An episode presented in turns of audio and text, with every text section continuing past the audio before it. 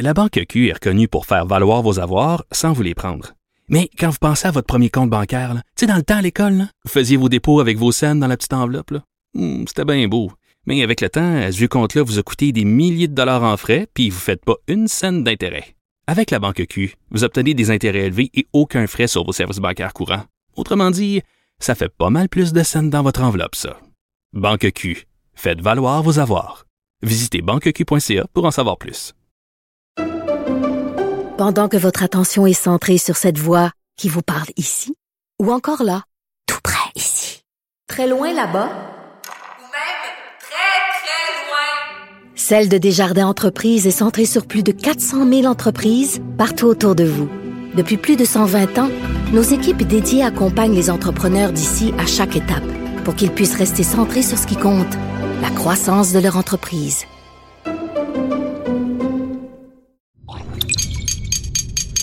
Cube Radio.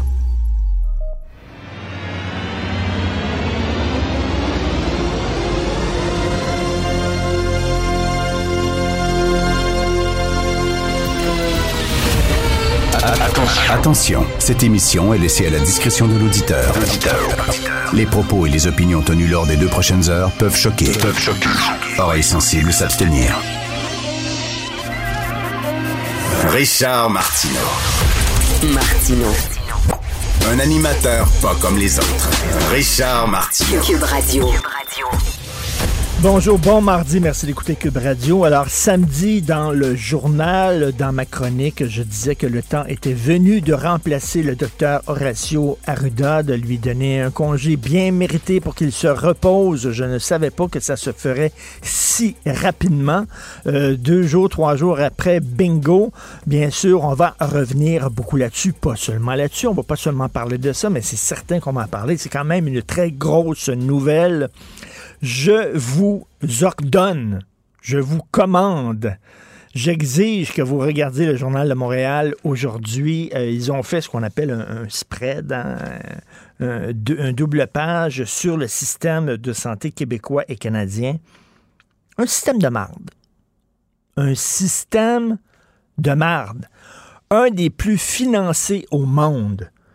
Vous savez, la semaine dernière, j'ai reçu une jeune fille de 19 ans qui écrivait contre le, couvre-feu, puis qui parlait de la difficulté d'être jeune en, en, période de pandémie, de couvre-feu et de confinement. Et elle avait écrit un texte dans le journal, dans la section Faites la différence. Je l'avais félicité. Son texte était vraiment bien écrit, sauf à un moment donné. Elle disait le système de santé québécois est sous-financé à cause du capitalisme sauvage et du néolibéralisme. Bon, je suis pas revenu là-dessus. Elle est au cégep. Hein. C'est ça qu'on apprend au cégep. Hein. C'est ça que les professeurs enfoncent dans la gorge des jeunes. Le néolibéralisme est responsable de tout. Le capitalisme, non, non, non. Il est très financé. Il est très, très, très financé. Le système de santé québécois est un des plus financés au monde et un des moins performants. Alors, 2,5 lits par tranche de 1000 habitants, c'est minable. C'est vraiment minable. On est en queue de peloton. Euh, donc, la prochaine fois qu'on vous dit le problème avec le système de santé au Québec, c'est le financement. Non, non, non, non, non. C'est un des plus financés au monde. Je suis désolé. C'est l'organisation du travail. Une fois la pandémie derrière nous, il va falloir s'asseoir et penser à notre système de santé et même, je dirais, repartir à zéro, là le revoir au complet. Comment ça se fait qu'il y a si peu de lits? Ça prend quelques centaines d'hospitalisations pour que le système craque. Là, on est en train, là, dans notre système de santé, d'inventer un niveau, un nouveau niveau de délestage. On sait que là, le, le maximum, c'est 4, niveau 4. Rendu au niveau 4, tu dois reporter 80% des opérations. Eh bien, le système est rendu maintenant qu'il faut inventer un niveau 5. Et là, on va reporter quoi? 90% des opérations? Il y a des gens qui m'écrivent, hier encore, une dame, oh, vous êtes très dur envers les non-vaccinés. Pardon? Pardon? Il faut les comprendre. Vous savez, il y a de la peur, il y a de l'angoisse là-dedans. Ils comprennent. Non, non, non, non. Je suis pas dur envers les non-vaccinés. Ce sont surtout les non-vaccinés qui se retrouvent à l'hôpital, pas seulement, mais ils sont surreprésentés par rapport à leur nombre dans la population. C'est eux autres qui se retrouvent aux soins intensifs. C'est eux autres, entre autres, qui prennent beaucoup de place dans les lits d'hôpitaux. Et là, on doit se retourner et dire à une madame qui relève d'un cancer du sein et qui attend une chirurgie et elle a peur pour sa vie, on doit lui dire, vous, madame, vous devez attendre parce qu'il y a un bozo qui voulait pas se faire vacciner parce qu'il se pensait, lui, meilleur que tout le monde. Je prends des vitamines Flintstone, je bois du jus d'orange le matin, je fais des exercices comme Maxime fucking Bernier et j'ai pas besoin de me faire vacciner. Et ces gens-là, soudainement, lorsqu'ils tombent malades, se rappellent qu'ils sont des citoyens, se rappellent qu'ils vivent en société, sortent leur carte d'assurance maladie et passent devant tout le monde parce qu'ils sont contagieux, puis il faut les soigner au plus sacrant. Alors, eux autres passent devant tout le monde. Je suis trop dur envers les non-vaccinés? Euh, non. Non, absolument pas du tout. Et là, au niveau de délestage 5, je comprends les droits et libertés, là, mais à un moment donné, tu n'as comme pas le choix. À un moment donné, il faut que tu penses à la santé des citoyens. Il y a trop de gens dont leurs opérations sont reportées. Il va falloir vraiment s'asseoir et commencer à discuter sérieusement, honnêtement et franchement, comme une population majeure et en majorité vaccinée, de l'imposition du vaccin obligatoire. La vaccination obligatoire, on est rendu là. Un système de merde et le cafouillage pour les tests de dépistage rapide au moment où on se parle. J'ai fait ma petite recherche hier. En France, les tests de dépistage sont disponibles dans les supermarchés. Tu vas faire ton épicerie, t'achètes ton bœuf haché, t'achètes ton petit croissant et t'achètes ton test de dépistage. Mais ici, tout est centralisé. C'est le gouvernement qui va décider comment va être distribué.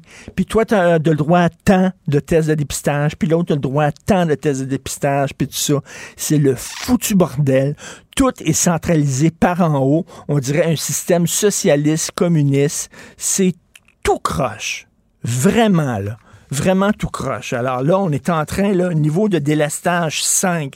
Regardez ça. Euh, ils ont fait une job extrêmement euh, importante au Journal de Montréal. C'est le graphisme, c'est très clair. Un des plus financés au monde, un des moins efficaces au monde. Pourquoi? Comment ça se fait? Je ne le sais pas. Il va falloir s'asseoir et discuter de ça. Et maintenant, justement, on parle avec Jean-François Lisée et Thomas Mulcair.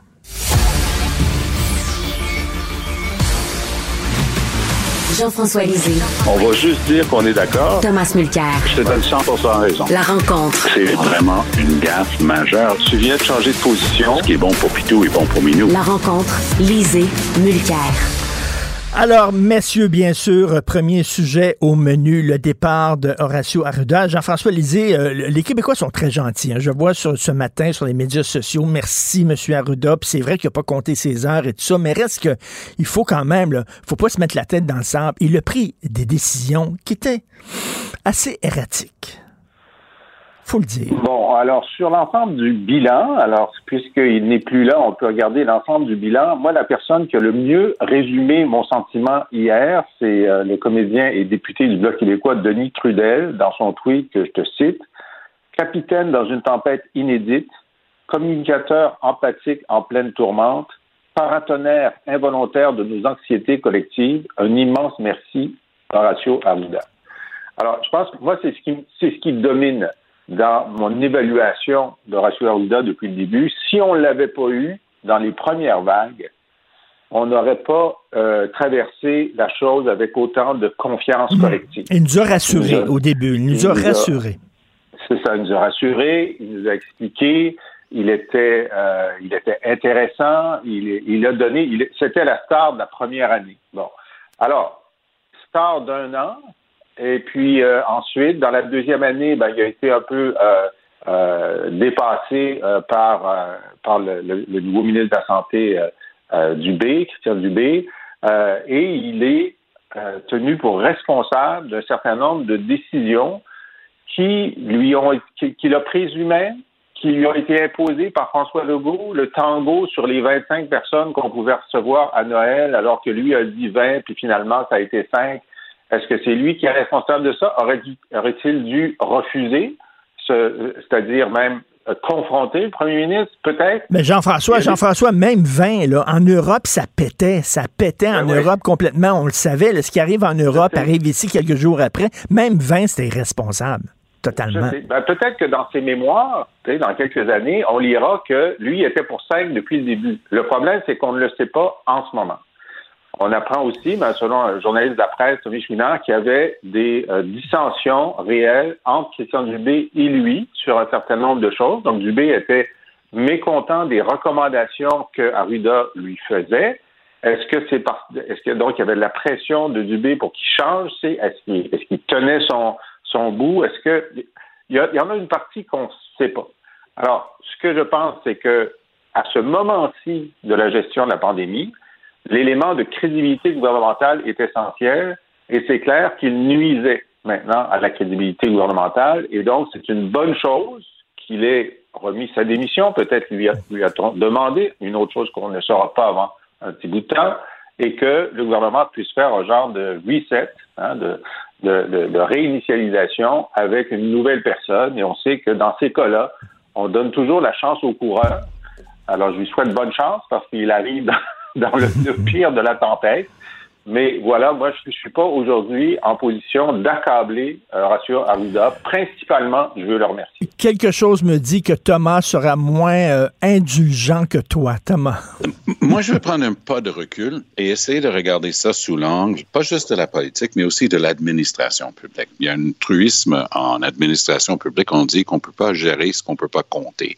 Puis l'autre côté de la médaille de ça, c'est en comptant qu'on est capable de savoir si on a bien géré ou pas. Départager ce qui était la faute de Legault. Depuis le début, il y a une citation de Legault que je retiens. Toutes les décisions sont les siennes et toutes les décisions sont politiques. Ça, c'était clair dès le départ. Regarde la Colombie-Britannique. Bonnie Henry, celle qui a jugulé la crise du SRAS, cette maladie sortie de nulle part. Elle a réussi, elle, à le dompter. Elle était responsable de la santé publique à Toronto.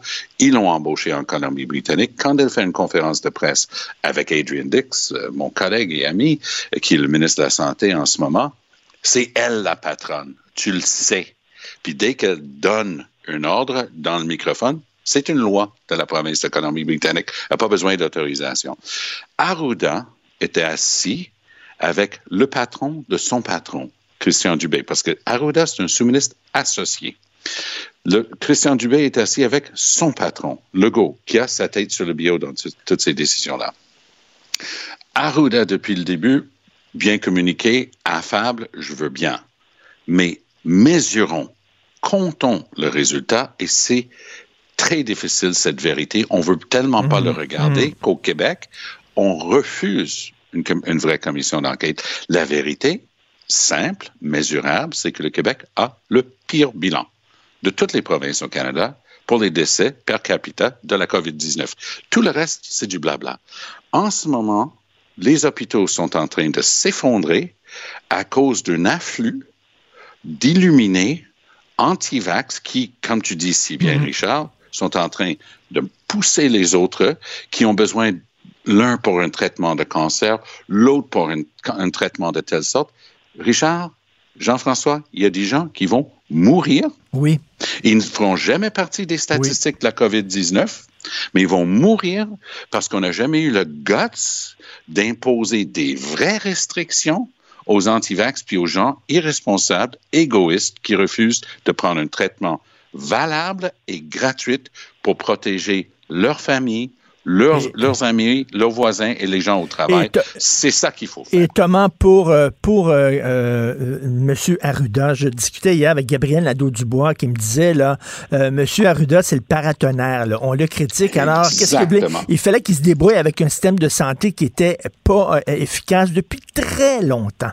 on lui a donné des, co- des cours de communication pour lui apprendre la langue de bois, pour essayer de jouer le jeu sur le stage. Tu n'avais qu'à regarder son langage corporel.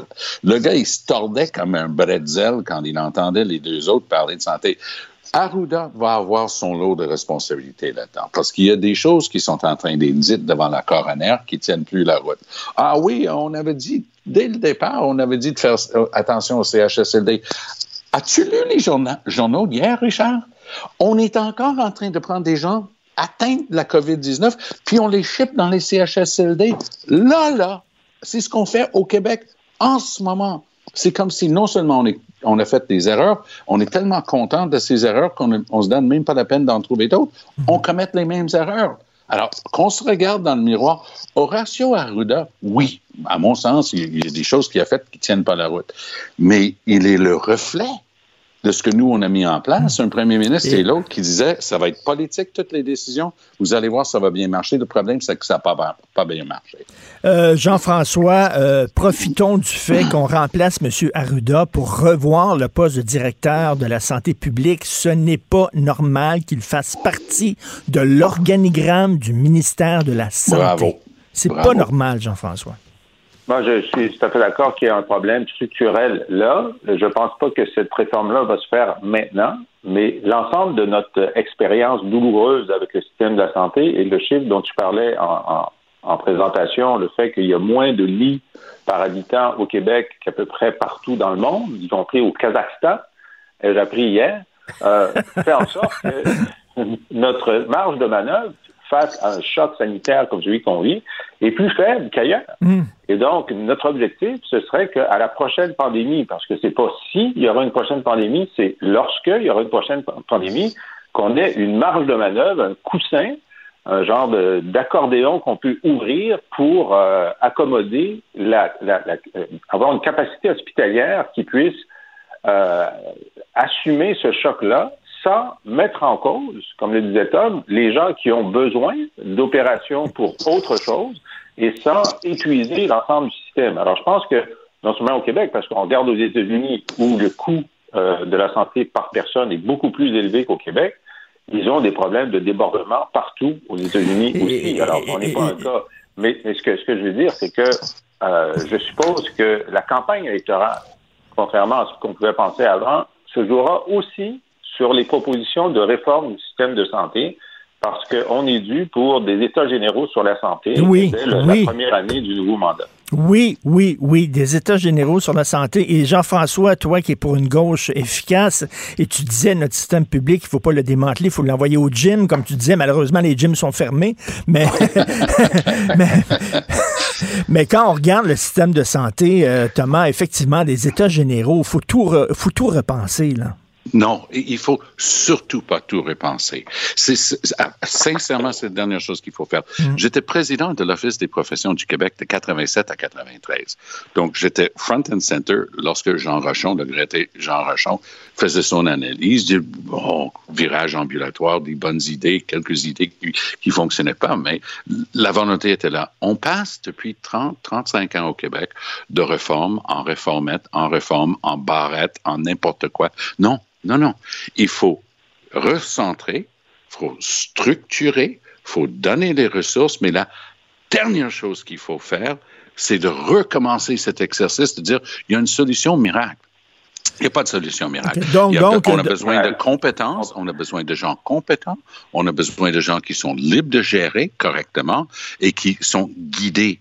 Mais le problème qu'on a, c'est que Barrett a scrappé tellement de pans entiers, on était rendu, puis Legault a raison de le signaler comme problème majeur, on était rendu avec des institutions où il n'y avait personne en charge. Tu sais, restons avec mm-hmm. l'image du bateau. Il n'y avait pas de capitaine. Alors, comment veux-tu mm. gérer s'il n'y a personne responsable? En tout cas, une chose est sûre, euh, Jean-François, la prochaine personne qui nous dit c'est parce qu'on manque d'argent, je vais avoir un fou rire, là, parce qu'il est, il est un des plus financés au monde, notre système de santé. Bah, euh, bah, c'est-à-dire, il est, il est parmi les plus financés au monde, il y a le Britannique, qui se porte mieux que le nôtre, il y a l'Américain, qui se porte pas vraiment mieux que le nôtre.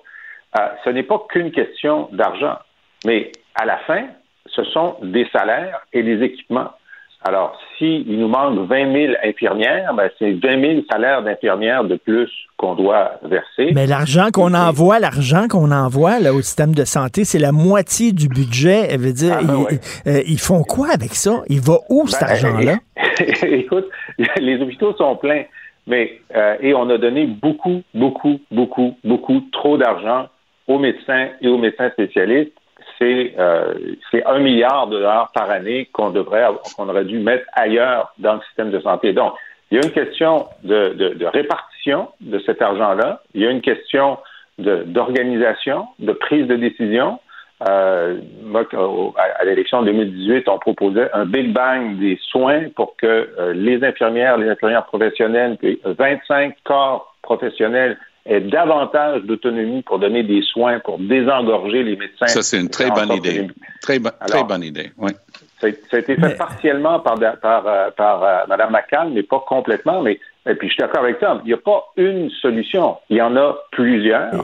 Mais je pense qu'il faut avoir une bonne discussion sur ces solutions-là. Et Tom, rapidement, euh, Jean-Yves Duclos le parlait de vaccination obligatoire. Il n'en a pas été question du tout hier. J'ai trouvé ça fascinant.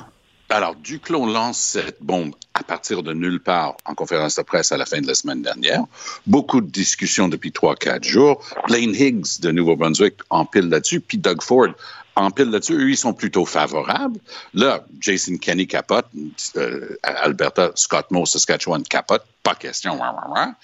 Et là, grande réunion hier soir, conciliabule, Justin Trudeau, les premiers ministres des provinces et des territoires, puis il n'en a pas été question. Alors, c'est quoi? Est-ce que c'était du freelance? Est-ce que c'est une idée qui est venue comme ça? Il a dit que c'était son idée personnelle, comme je t'ai dit hier. désolé, quand tu es le ministre de la Santé nationale, euh, non, tu n'as pas d'idée personnelle, tu n'as pas d'opinion personnelle, tu es en train de parler au nom de l'État qui est le Canada. Alors, je ne comprends pas euh, où est-ce que ça s'en va, cette histoire-là? Il y a des provinces qui ont l'air d'être pour, il y en a d'autres qui sont contre, mais sois sûr d'une chose.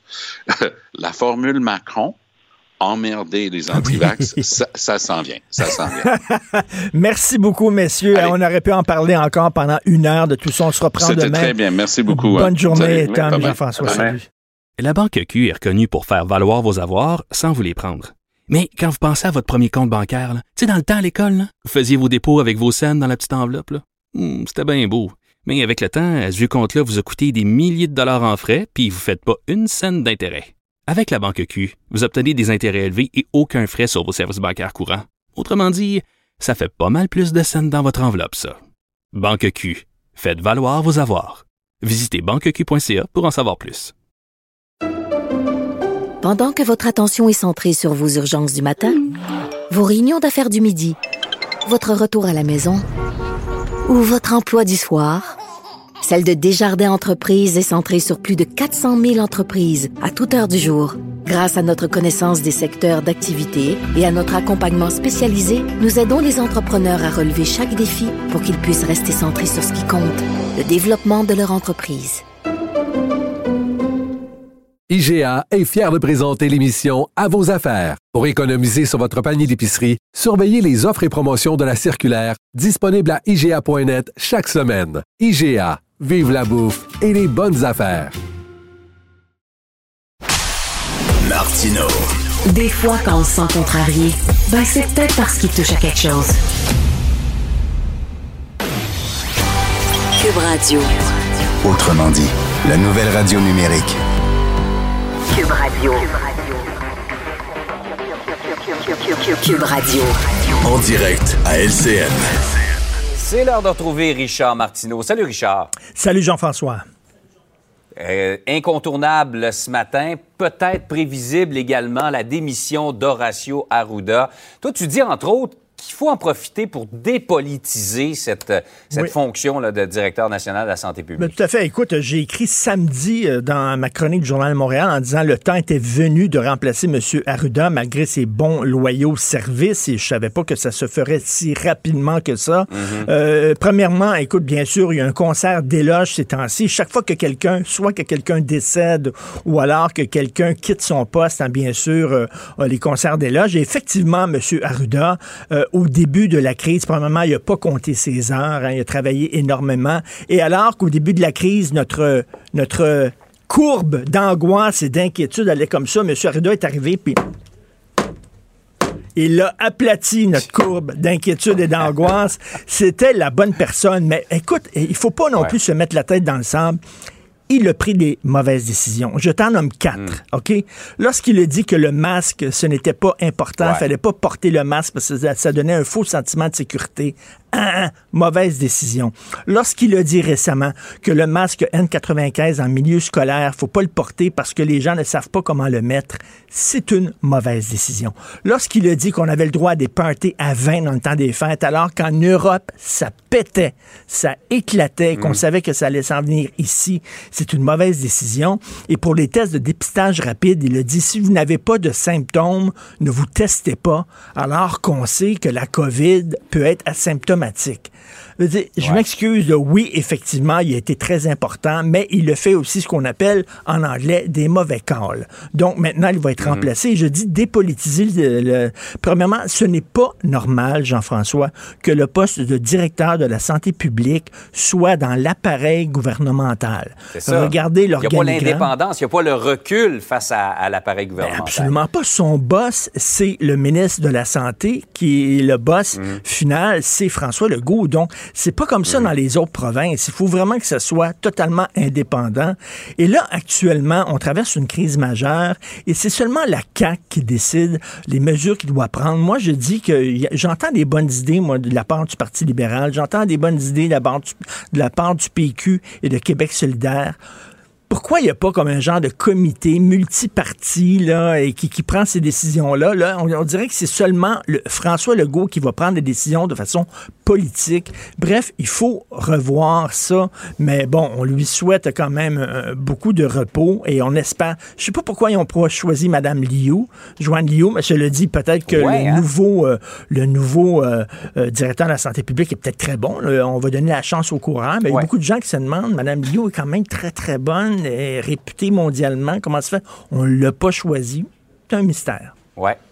Et euh, on vantait, entre autres, son indépendance. Elle n'est pas du tout dans l'appareil euh, Exactement. On dit qu'elle on n'était pas gérable. Hein? C'est tout le temps ça. hein, Des femmes qui ont un peu de caractère, là, ah, elle n'est pas gérable. Alors que les hommes, c'est le fun. Ça montre que, tu sais, mais une femme n'est pas gérable. Par ailleurs, les tests rapides euh, ben, en pharmacie, là, il y en a une, une- une cargaison qui arrive ce matin, mais je regarde les commentaires des gens, on va les donner dans quelques minutes, là, mais ouf, c'est pas évident.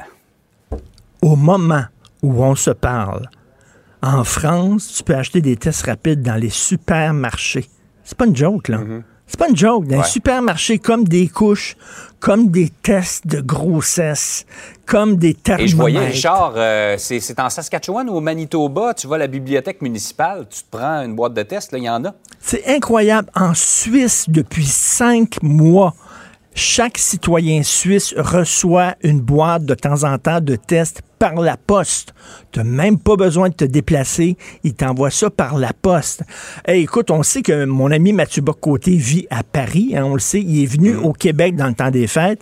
Avant de venir au Québec, il est allé à la pharmacie à côté de chez lui. Il a acheté cinq boîtes de dépistage rapide, puis il est venu ici les donner à ses amis. Dire, comment ça se fait? On dirait qu'on vit dans un système communiste. C'est le gouvernement qui va choisir là, euh, où vont être distribués les tests, puis toi, tu as le droit des tests avant les autres, puis seulement tant de boîtes, etc. Comment ça fait que c'est- pas vendu comme un, comme un test de grossesse, là, vraiment? Là? Et là, écoute, toi, tu disais ce matin, tu es allé à la pharmacie pour tout à fait autre chose, et le pharmacien te dit, hey, ça vous tente-tu, M. Guérin, d'avoir des tests de dépistage? On en a. C'est totalement arbitraire. Les là. deux bras m'ont tombé, j'en Ben ai oui. même pas parlé. On Ben- me l'a offert. Écoute, bientôt, là, tu vas aller au parc en face et puis Johnny va être là. Tss, Test de dépistage rapide. J'en ai. J'ai de l'acide, j'ai du LSD, puis j'ai un test de dépistage rapide. Ça te tente-tu? Vraiment? C'est quoi ce système? Et je veux attirer l'attention des gens.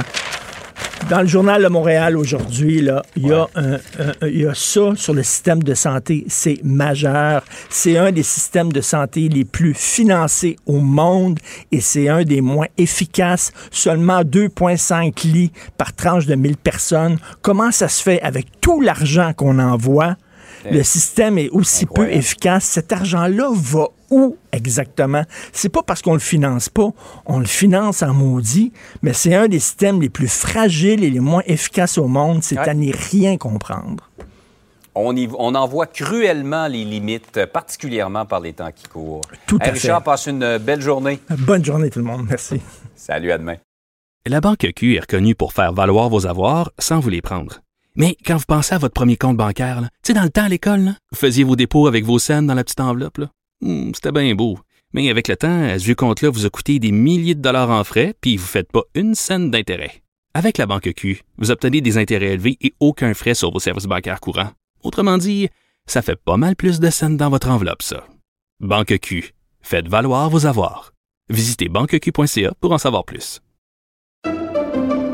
Pendant que votre attention est centrée sur cette voix qui vous parle ici, ou encore là, tout près ici, très loin là-bas, Ou même très, très loin. Celle de Desjardins Entreprises est centrée sur plus de 400 000 entreprises partout autour de vous. Depuis plus de 120 ans, nos équipes dédiées accompagnent les entrepreneurs d'ici à chaque étape pour qu'ils puissent rester centrés sur ce qui compte, la croissance de leur entreprise. IGA est fier de présenter l'émission À vos affaires. Pour économiser sur votre panier d'épicerie, surveillez les offres et promotions de la circulaire disponible à IGA.net chaque semaine. IGA, vive la bouffe et les bonnes affaires. Joignez-vous à la discussion. Appelez ou textez le 187 Cube Radio 1877 827 2346. C'est fou à quel point il y en a beaucoup des gens niaiseux. Vous trouvez pas? Vraiment, là. Vous savez, cette histoire du petit garçon qui va être privé d'une opération importante à cause du délestage, le Journal de Montréal a imprimé ça. Euh, J'ai vu sur les médias sociaux, il y a une fille, elle a dit, on n'a rien qu'à débrancher les vieux. Puis tout. Ils ont, ils ont- ils ont vécu leur vie, ils sont assez vieux, là. On n'a rien qu'à les débrancher, puis place aux jeunes. My God, qu'il y a des gens qui sont vraiment des crétins. Comment ça se fait? Qu'il y a des gens qui ne respectent pas les consignes. Lorsqu'on voit justement que du délestage, lorsqu'on voit que y a- le système est en train de péter aux frettes, les euh, nombres d'hospitalisations, ça augmente à la vitesse grand V. Comment ça se fait qu'il y a encore des gens qui veulent pas se faire vacciner? Il y a encore des gens qui font le party, que ce soit chez eux ou dans un avion. On va en parler avec le psychologue Paul Langevin. Bonjour, Monsieur Langevin. Bonjour, M. Martineau. Bon, bon, on va revenir en- sur ces influenceurs-là dans l'avion, mais il n'y a pas rien qu'eux là, qui veulent rien savoir puis qui se foutent des autres. Il y en a plein d'autres. Mais vous, quand vous regardez ça, vous vous dites, est-ce que c'est, ce, sont, euh, ce sont les enfants rois qui sont rendus à, à 20 ans, 25 ans? Là? Ben oui, c'est un peu ça. Tu sais, si on regarde dans, dans les dernières années, on a été souvent à le dire, à le répéter.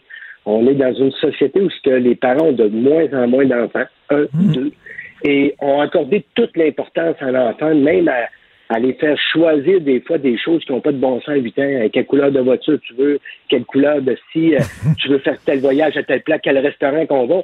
Et moi, je me souviens, dans mon enfance à moi, c'était mes parents qui choisissaient, c'était pas moi qui choisissais. Et là, ce qui crée que les enfants se pensent tout permis, les enfants se pensent qu'ils ont le droit à, à, à tout. Ils, veulent, ils veulent avoir tout, puis ils veulent pas de conséquences.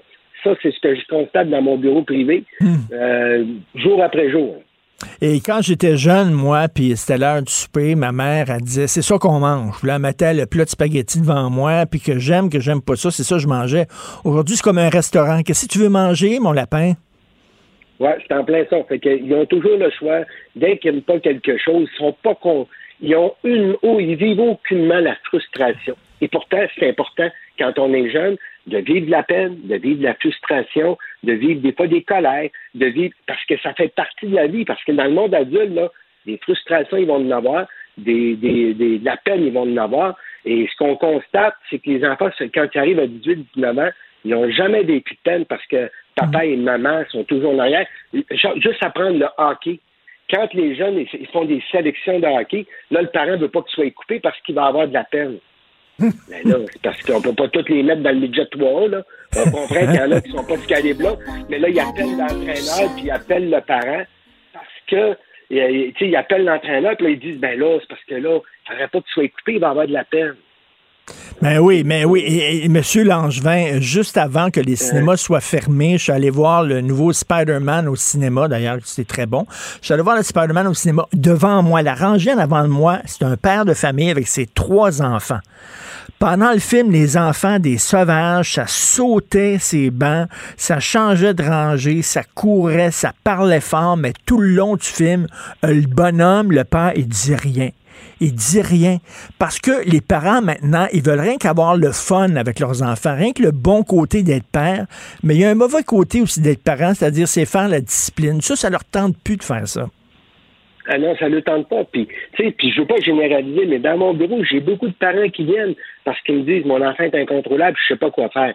Mais là, ils sont rendus à 15-16 ans. Là, c'est sûr que quand on regarde le passé qu'ils ont eu, ils n'ont jamais intervenu. Là, je suis capable de l'endurer. Ben, c'est sûr, l'enfant a été vraiment là, sans aucune conséquence jusqu'à l'âge de 16 ans. Puis là, le jeune se met à sortir, se met à traîner un peu partout. Puis là, il voudrait avoir un ascendant sur lui. Ben, j'ai dit, oublie ça, là. Là, le, le, le- la job que tu avais à faire n'a pas été faite. Là, ce qu'on va essayer de faire, c'est de récupérer, on va te donner des trucs, des méthodes. Mais est-ce que tu vas les appliquer? Puis je te dirais, sans mentir, là, j'ai 20% de parents qui vont appliquer, les 80 autres, ils abandonnent. Puis laissent faire, puis là, whoop, le jeune rentre dans le monde adulte. Ah, euh, eh ben, ça fait très du bien. C'est rafraîchissant d'entendre vos propos, euh, Paul Langevin. Et j'ai l'impression d'écouter euh, Michel Charette dans le bonheur, là, qui pète des plombs. Là. Paul Langevin, un des problèmes aussi, puis là, je blâme pas les gens qui se séparent. Je suis, moi, j'ai eu deux filles et je me suis séparé de la mère de mes deux filles. J'avais mes filles une semaine sur deux.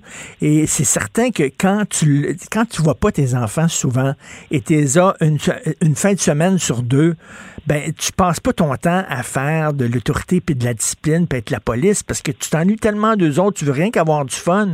C'est un des problèmes aussi, là. Ben oui, c'est un des gros problèmes. Puis là, tu parles d'une semaine, une semaine. Mais tu sais, il y a un terme que nous, on emploie, que j'ai employé à DPJ longtemps, on appelait ça des papas McDo. Ça, ça veut dire que ils ont euh, les enfants une fin de semaine sur deux. Et c'est clair que la fin de semaine, puis je les comprends, là, ils ont deux jours avec l'enfant, c'est clair qu'ils ne feront pas de discipline. Ben non. Ils les amènent au McDo, ils ça, puis ils veulent pas en faire de discipline. T'organiseras ça avec ta mère. Sauf que ça fait qu'un enfant, que quand il arrive avec papa, il, se- il s'est tout permis parce qu'il sait que papa interviendra pas. Parce qu'il ne voit pas assez souvent. Moi, ce que je conseille aux parents, que ce soit deux jours, quatre jours, huit jours, plein temps, le, le- cadre doit être le même. Et là, c'est là qu'on a le problème des parents séparés. Souvent, ils s'entendent pas. Parce que moi, ce que je lui dis, et moi, je les oblige, moi, puis c'est à le choix eux autres. Mais moi, quand je reçois des parents pour un enfant, les deux parents doivent venir. Si les parents ne viennent pas à la première rencontre parce qu'ils sont trop en chicane, amenez pas l'enfant, mais si vous Ben ne voulez oui. pas, je prends pas le jeune en suivi. Non, Mais non, là, mais l'enfant, qui passe euh, 90% de son temps avec maman, puis maman fait de la discipline, puis il passe 10% du temps avec papa, euh, un week-end sur deux, papa fait pas de discipline, il va dire à sa mère, ben c'est bien plus le fun avec papa. Papa, il m'emmène chez McDo, papa, il m'emmène au cinéma, il me donne des cadeaux, toi, tu fais pas ça. C'est pas Non, évident pour les parents. arrive- oui, mais souvent, ce qui arrive, là, des fois, je dis aux jeunes, parfait, demande à ton père d'aller rester là à plein temps. Et là, il y a son premier refus. Le père, il dit, je peux pas te prendre. Hmm. Et là, le jeune, je te dis, ça fait, OK, là, on garde, c'est justement, là, tu as une première frustration, on va la vivre, ton père, il peut pas te prendre à plein temps. Fait que là, tu as le choix de continuer à te chialer après ta mère, ou on se trouve des méthodes, justement, pour que ça aille bien avec ta mère, parce que ton père ne te prendra pas. Mais ça, là, dire la réalité d'un enfant, là, les parents ont tellement. Ah, je suis pas pour lui dire que je veux pas de lui. Ben, c'est pas que tu veux pas de lui. C'est que ton travail, c'est où ce que tu es présentement. La mère vit, mettons, à Montréal, la père à Québec. C'est clair que tu peux pas, tu peux pas le prendre. C'est des choses qu'on doit expliquer à un enfant et qu'il doit comprendre, mais les parents évitent tout problème avec les enfants, ils en veulent pas. Mais Paul Langevin, on n'aide pas nos enfants en faisant ça comme ça parce qu'on leur donne pas la boîte à outils nécessaire pour, pour lorsqu'ils vont aller sur le marché du travail. Parce que quand ils vont aller sur le marché du travail, ils vont se faire dire non. Ils vont se faire critiquer. Des fois, les boss vont parler fort, puis tout ça. Puis eux autres sont pas habitués parce que les parents, ils étaient gentils tout le temps. Tout le temps gentils. Oui, puis on a même, je te le dis, on a même des parents, parlez-en aux propriétaires de McDonald's qui débarquent au McDo parce que les enfants se sont fait chicaner. Ils rencontrent le gérant, puis là, je veux plus que ce soit. Euh, T'as peu, là. Là, si tu veux pas prends ton enfant, là, va-t'en, là, puis on va l'engager d'autres. Ben, Monsieur Langevin, Monsieur Langevin, les professeurs aussi qui voient les parents débarquer, hey, t'as donné une mauvaise note à mon fils, mon tabarnak. Tu sais, tu me parlais de l'émission Le Bonheur tantôt, Oui. là. Ben, je ne sais pas savoir depuis la semaine passée, mais j'ai recommencé l'année passée à travailler. J'ai beaucoup de professeurs qui viennent à mon bureau qui m'ont dit Mon Dieu Seigneur, que ça fait du bien de voir ça. c'est tout- c'est toutes des choses qu'on n'ose pas dire aux, à les enfants aux parents, là. Mais ben, ça fait du bien que quelqu'un l'ait fait. Fait qu'imagine-toi, les profs sont rendus là. Elle dit, c'est pas rien qu'un ou deux, là. il y en a plusieurs. Puis, on- on- tu sais, les médias sociaux, on le voit, là. Les gens sont contents de l'avoir vu piquer une crise comme ça. Ah Parce oui. que Ça n'a pas de bon sens dans les classes. Ah non, Ça ça, ça, fait du bien, là. les profs, là, vraiment, là, les autres qui se ramassent avec des enfants rois, mais il y a aussi des adultes rois là, qui veulent rien savoir. Là. Regardez, on voit, là, le système est en train de péter aux frettes. C'est surtout les non-vaccinés qui se retrouvent à l'hôpital. Euh, Il y a des gens qui attendent des opérations importantes, ils peuvent pas se faire opérer à cause des non-vaccinés. Puis ces gens-là continuent quand même à ne pas se faire vacciner. Tu dis, qu'est-ce qu'ils ont en tête? Qu'est-ce qui se passe entre leurs deux oreilles? Ben, c'est, tu sais, l'enfant roi va devenir parent roi. Donc, c'est quoi un enfant roi? C'est quelqu'un qui est centré sur son nombril, qui est narcissique, qui ne, qui ne tolère aucune frustration. Ben, on a plein de parents qui sont comme ça. Les autres sont centrés sur eux. Moi, j'ai 30 ans, ou j'ai 25 ans, ou j'ai 34, 38, même 40 des fois. Et c'est moi. Moi, je suis pas malade. Moi, j'ai pas de problème. Moi, je peux aller au gym. Moi, je peux aller m'entraîner. Euh, moi, je peux aller au cinéma. Moi, je peux aller jouer au hockey. Parce que moi, là, je suis pas malade. Ah, puis les vieux, qu'est-ce que tu veux qu'on fasse? Hein? On passe à autre chose. Donc, c'est- vraiment là. Puis je l'ai dit, quand on a, il faut s'arrêter des fois. Tout le monde commet des erreurs, moi-même. Mais la maturité, c'est ça. C'est je commets une erreur, puis je suis capable de, de dire, OK, je m'excuse, là, je vais commettre une erreur. Et c'est pas ce qu'on a vu. Tu sais, le monde parlait beaucoup dans mon commentaire en fin de semaine. Mais moi, ce que j'ai vu, là, c'est deux personnes descendre de l'avion, un donner un coup à un caméraman et l'autre Mm. montrer un finger. Tous ces deux comportements-là, là, puis là, je parle pas des individus, je les connais pas, mais ces deux comportements qui sont immatures, puis de ne pas reconnaître son erreur. Ouais, c'est vrai. J'aurais pas dû faire le parti. Ça aurait été fini là, dans l'avion, là, en en revenant dire j'ai fait une erreur. Je suis jeune, je m'excuse, puis je vais faire attention à l'avenir. Ça, ça s'appelle ça la maturité. Mais je vous dis qu'on n'a pas vu bien ben dans cet avion-là. là. Et une autre chose aussi qui existe en terminant, la dissonance cognitive, c'est-à-dire que, tu sais, le, le, le- le bonhomme, euh, moi j'ai vu ça, j'ai vu ça de mes yeux, là. Un monsieur qui allait voir sa fille qui se mourait d'un cancer du poumon sous une tente oxygène parce qu'elle avait fumé. Il pleurait parce que sa fille était en train de mourir. Il sortait dehors fumer une cigarette. Tu sais, tu dis, t'as à boire, là, à un moment donné, il a pas fait le lien entre la cigarette puis sa fille qui est en train de mourir. Même chose avec le vaccin. On voit des non-vaccinés. Ah, je le regrette. S'il vous plaît, faites-vous vacciner. Ils voient ça. Ils veulent pas se faire vacciner. Dissonance cognitive. Oui, dissonance cognitive, puis ils veulent, moi j'appelle ça des fois des boquets, là. Ils sont vraiment restés dans leur position, puis ils ont un combat à livrer. Mon, moi, j'en ai eu dans mon bureau des complétistes. J'ai dit, OK, là, tu livres un combat à qui, là? Quand je lui pose cette question-là, ils savent pas trop. Ah, au gouvernement, mais pourquoi le gouvernement est en guerre contre toi? Tu sais, j'essaie de les faire. euh, Il y en a que j'ai réussi à ramener. Puis il y en a, là, c'est, je l'ai dit, ben, regarde, on va arrêter notre thérapie ici, là, parce que ton médecin, moi, on n'arrive à rien. Vote de tes propres ailes, puis on verra. Puis ils sont pas plus vaccinés, ils sont pas de retour au travail. Et c'est des comportements comme ça qui mettent en danger tout le monde. C'est ça le narcissisme. Hey, je vous adore, vous. Vous êtes le Michel Charette de la, de la psychologie. On va se laisser sur une petite toune, tiens, une petite toune qui va parfaitement avec vos propos. Merci, Paul Langevin. Ça me fait plaisir. Merci. ça toucher à tout, je m'appelle Caillou. Autour de moi, c'est tellement beau. Tous les jours, il y a du nouveau. Je trouve des amis partout, je m'appelle Caillou. Le, le commentaire de Félix Séguin, un journaliste d'enquête pas comme les autres. Félix, hier, on se parlait justement du docteur Arruda, puis euh, tu prenais sa défense, puis tu disais il a travaillé fort, puis tout ça. Puis là, hier, quand j'ai appris qu'il avait démissionné ou qu'il s'était fait démissionner, c'est pas clair, je me suis dit, coudon, le Félix, il savait-tu quand on s'est parlé hier?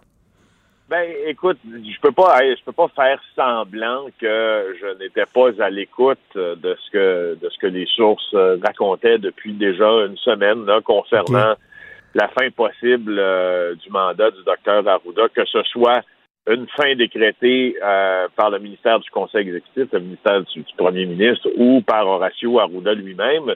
Euh, et quand tu dis que, que je prenais sa défense, en fait, oui, un peu.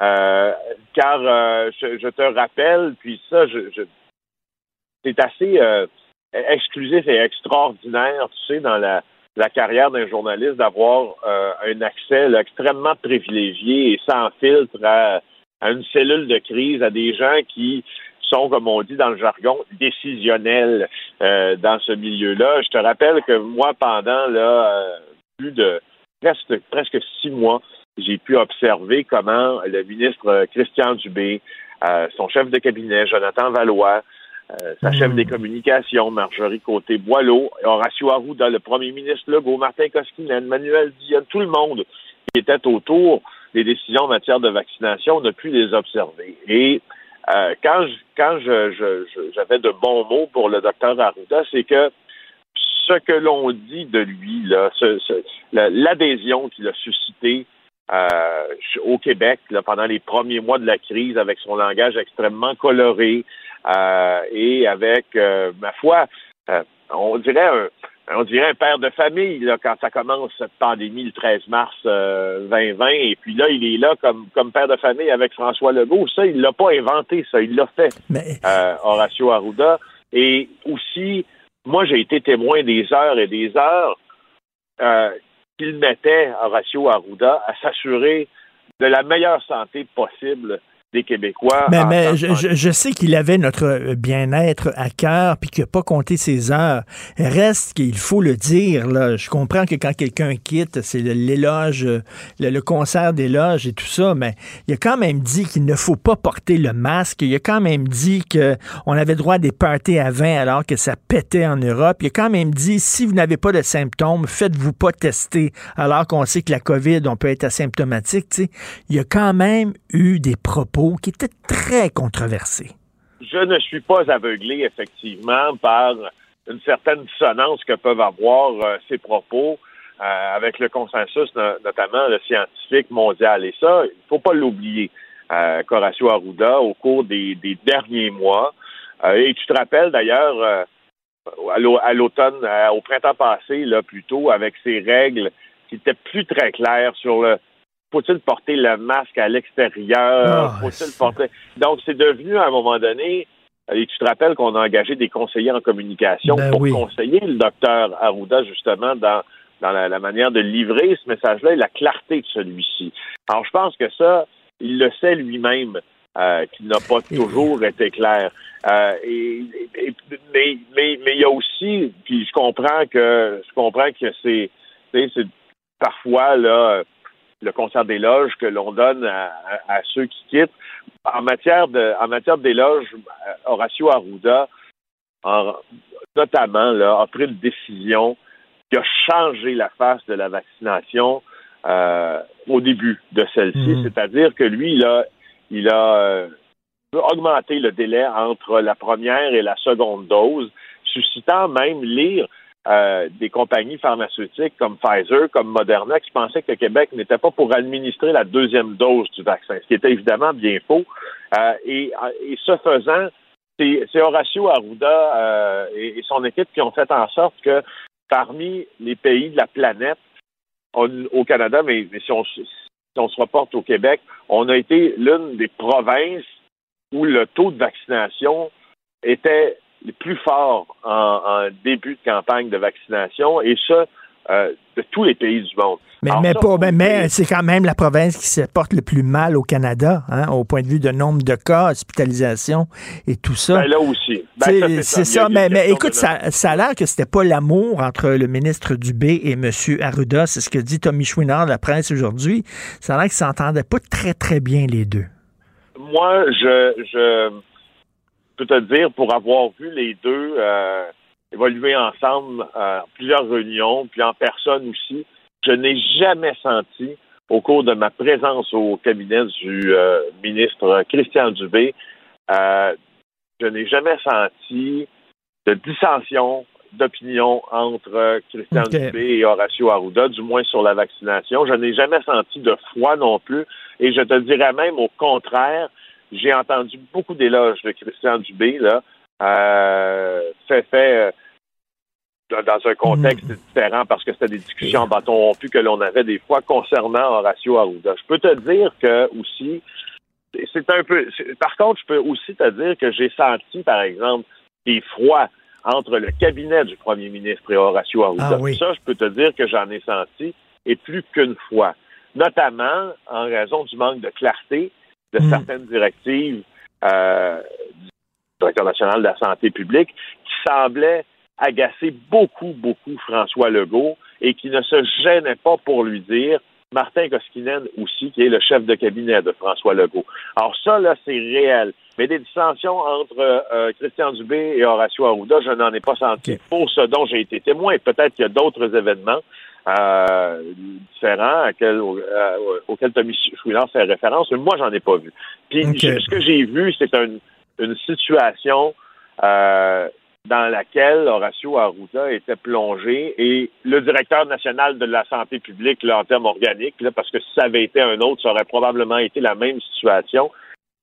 Il est vraiment pris entre deux feux, c'est-à-dire entre celui d'éteindre le feu de la pandémie, des fois couvre, qui des fois brûle, qui des fois fait ravage comme maintenant, et la volonté politique premier ministre mais, et du cabinet de décloisonner un peu sa société. Mais ça, c'est à cause de la structure, c'est-à-dire le directeur de la santé publique fait partie de l'appareil gouvernemental. Son boss, c'est le premier ministre. Ce n'est pas normal. C'est la seule province où c'est comme ça.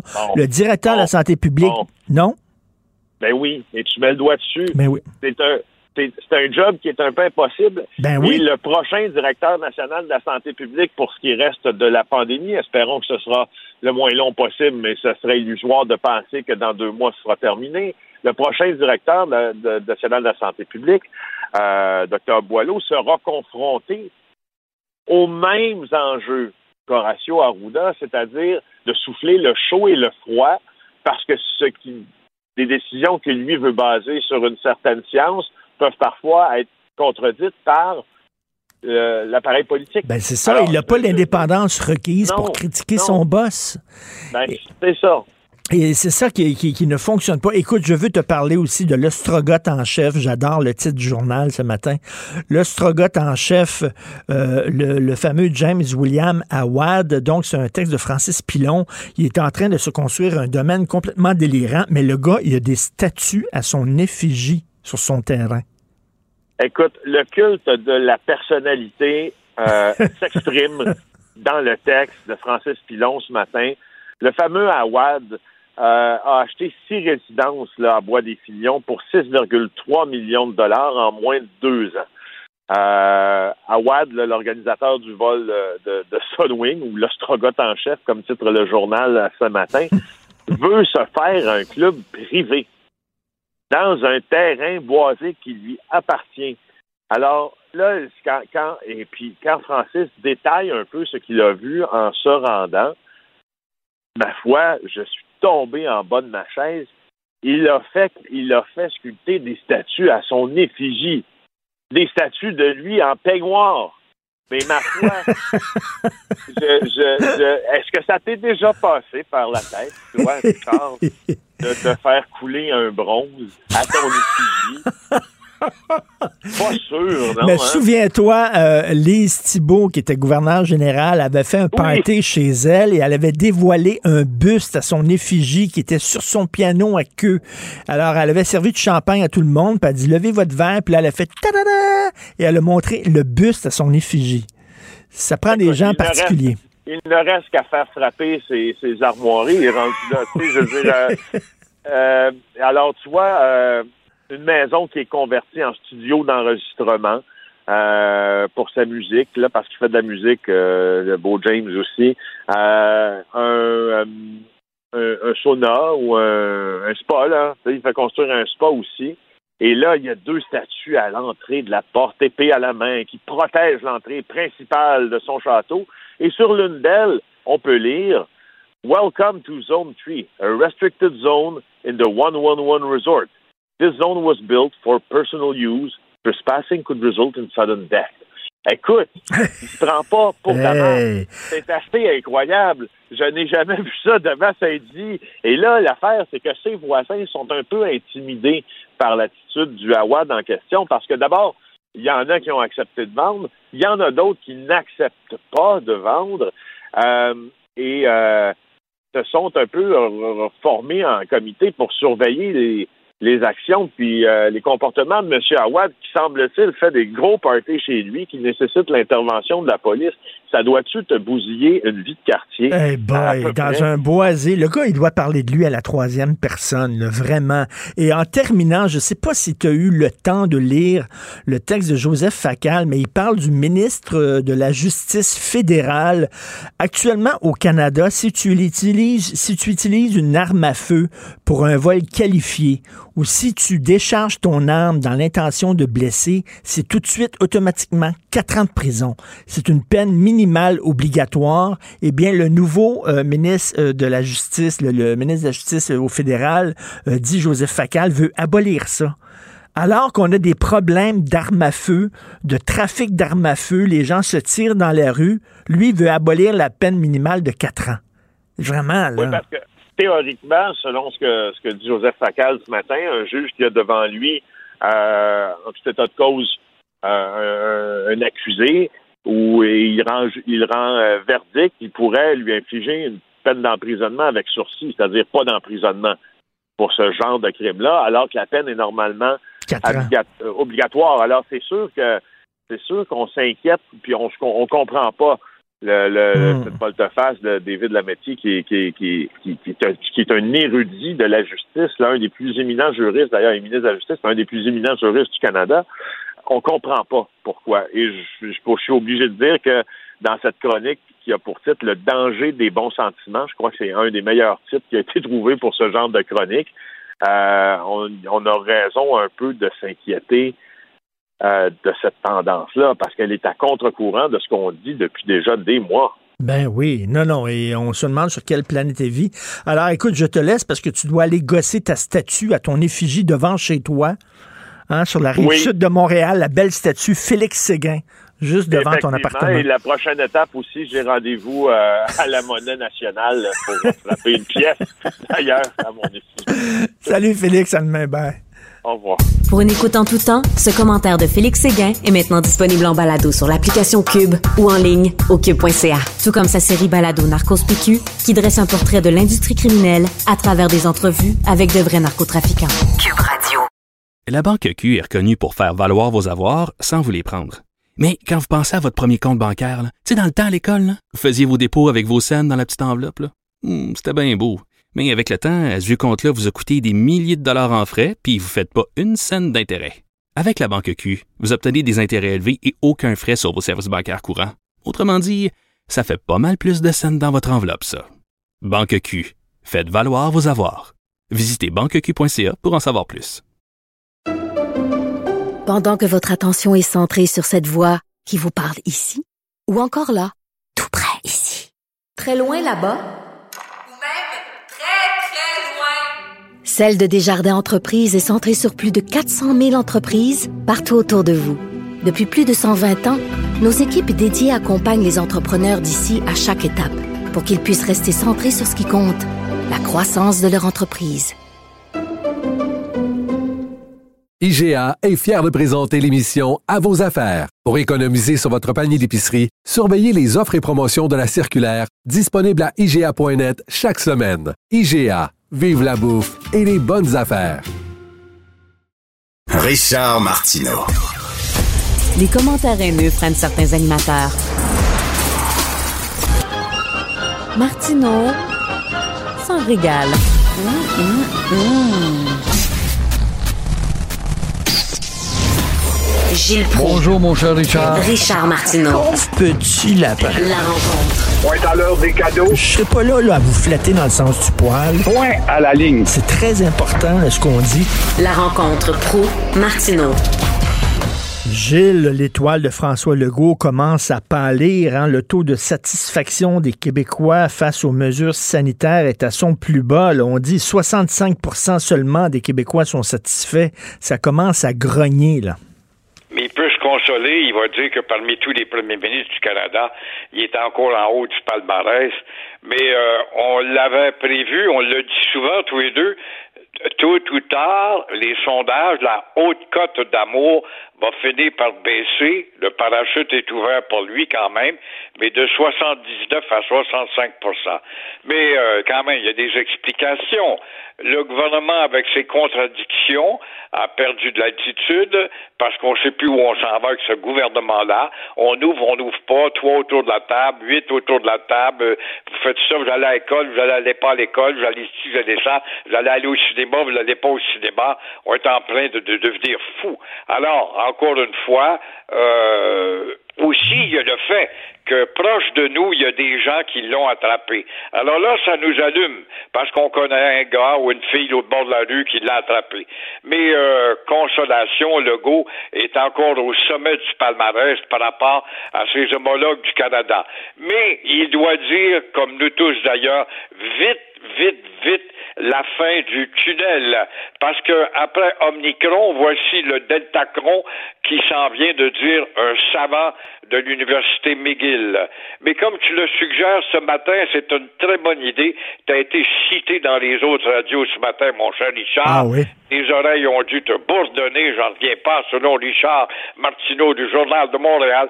Un comité, effectivement, peut-être un comité tripartite où trois experts se prononcent en un temps rapide à savoir quelle orientation qu'on prend, qu'on prend. Et en dehors, comme le PQ le dit ce matin avec euh, Plamondon dans le journal, en dehors oui. de la politique.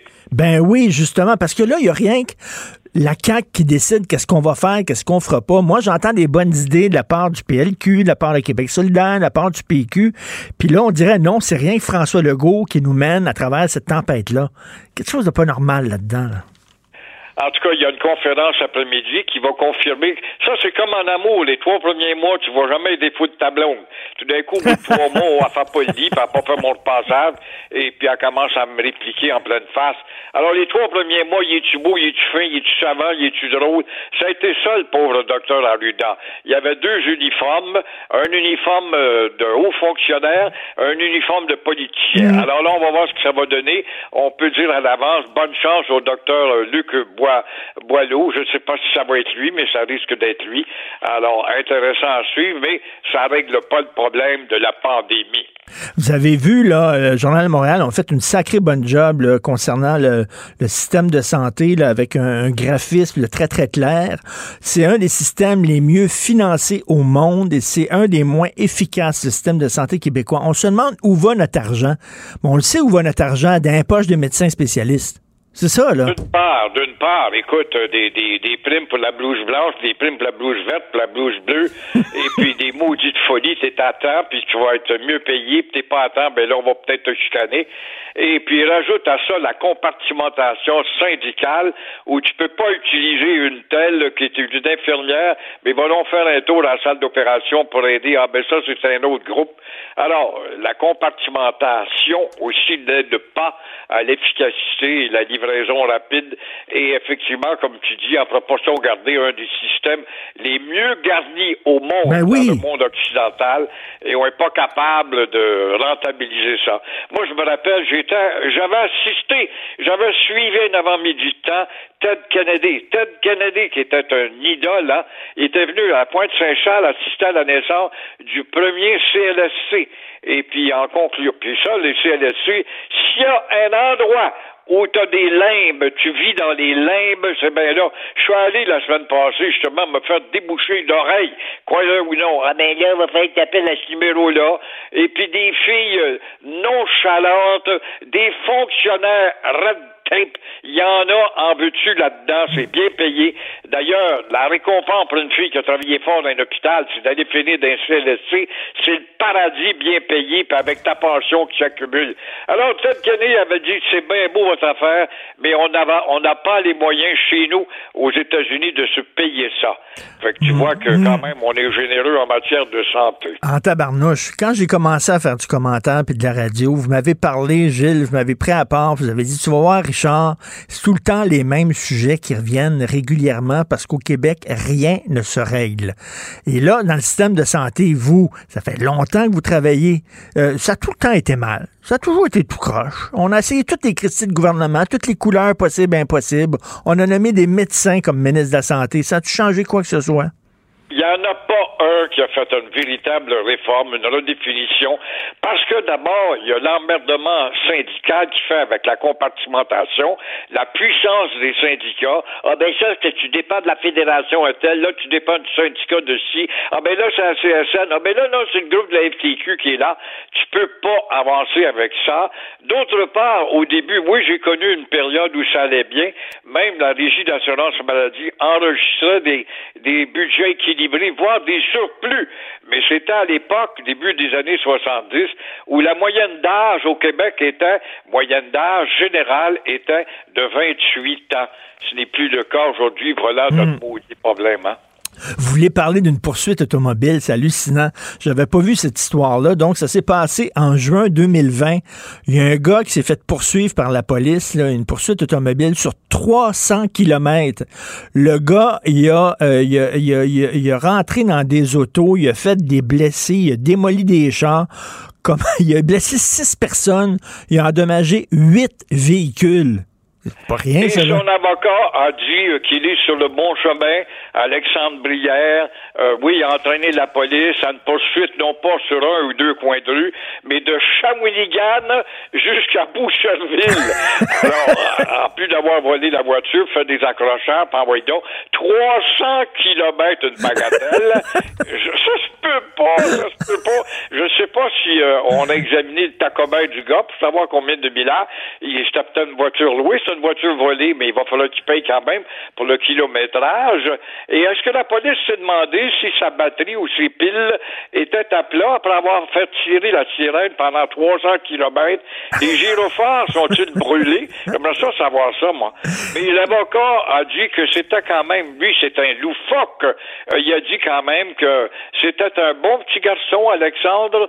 La preuve, il est sur le bon chemin. Il a promis de ne plus utiliser de drogue. Pense pas, que c'est pas encourageant. Alors, c'est le 1er avril, le jour du poisson d'avril, qu'on va savoir qui est le poisson là-dedans. Mais euh, c'était-tu Steve McQueen dans Bullet qui conduisait ce char-là 300 kilomètres? Je veux dire, jamais je peux pas croire que les policiers ont pas euh, appelé du renfort en disant toi là, t'es euh, Ouais. à l'autre bout de l'autoroute, bloque l'autoroute, on va l'avoir 300 kilomètres, Christy? Hormis que les walkie-talkies ne fonctionnaient pas ce jour-là, je ne sais pas, on va peut-être savoir ça à la lumière d'une enquête, effectivement, mais ça aurait été si simple de dire, écoute, la SQ, on est rendu nous autres, on part de Shawinigan, ça fait déjà 40 kilomètres qu'on court après, euh, à la hauteur de, Ben oui. un détachement de la police, là, voulez-vous border le chemin pour euh, telle voiture? Mais non. Ben oui, le gars, il, est rendu à Trois-Rivières. T'appelles le gars, le- le- les agents à Louisville en disant Pouvez-vous l'attendre euh, avec deux, trois autos là-bas? Je sais pas comment ça se fait que ça a pu durer si longtemps, cette poursuite-là. Et en terminant, vous avez vu l'ostrogoth en chef, le, chef des influenceurs dans l'avion, qui se fait construire un domaine avec des statues à son effigie. Ça vous tente pas de demeurer sur la rue Gilles Proux, tiens? Serait bien. La rue Gilles Proux. En tout cas, je ne sais pas quelle sorte de pouvoir d'emprunt que ce gars-là pour mettre un dépôt un château, puis un appartement, et puis des condos là, puis ici, puis ça, puis des voitures, puis le Grand Luc. Et en plus de ça, ces gens-là, ces, euh, ces entraîneurs qu'on appelle, ces vendeurs d'idées, ont le culot de dire que WestJet a manqué, euh, que les hôtesses ont participé au plaisir. C'est drôle, quand on voit la vidéo, on voit les hôtesses sont en arrière d'un toilette en train d'avoir peur. Alors, il a le party, j'ai- là, c'est la faute de WestJet qui Ben a oui. party à bord, parce qu'on les a laissé faire. Comme si les images n'étaient pas révélatrices. Une image, ça vaut pas mille mots, il me semble que la réponse est là. Vite, le juge, condamne-moi ça au plus sacrant. Il n'y a pas de débat à faire là-dessus, puis à écouter un tel, puis une telle, puis l'autre broyard. Non, non, non. Deux infractions. D'abord, une infraction pour la sécurité aérienne et une autre pour la sécurité sanitaire. Non, mais c'est pas de sa faute, c'est la faute de West Wing. C'est ça qu'il va dire. C'est de leur faute à eux autres. Ils auraient dû nous arrêter quand on a vu, quand ils ont vu qu'on chirait. Ils auraient dû nous remettre à notre place. Comme vous dites, il avait peur, Christy. Il était dans le coin, il avait super peur. Merci, Gilles. On se reparle demain. Bonne journée. Vous êtes en feu. À demain. Au revoir. Ouais. Pour une écoute en tout temps, ce commentaire de Gilles Proux est maintenant disponible dans la section balado de l'application ou du site cube.radio. Cube Radio. Tout comme la série podcast de Gilles Proux, la radio, premier influenceur. Découvrez dans ce balado comment la radio a influencé le monde moderne tel qu'on le connaît d'hier à aujourd'hui. La chronique argent. Une vision des finances pas comme les autres.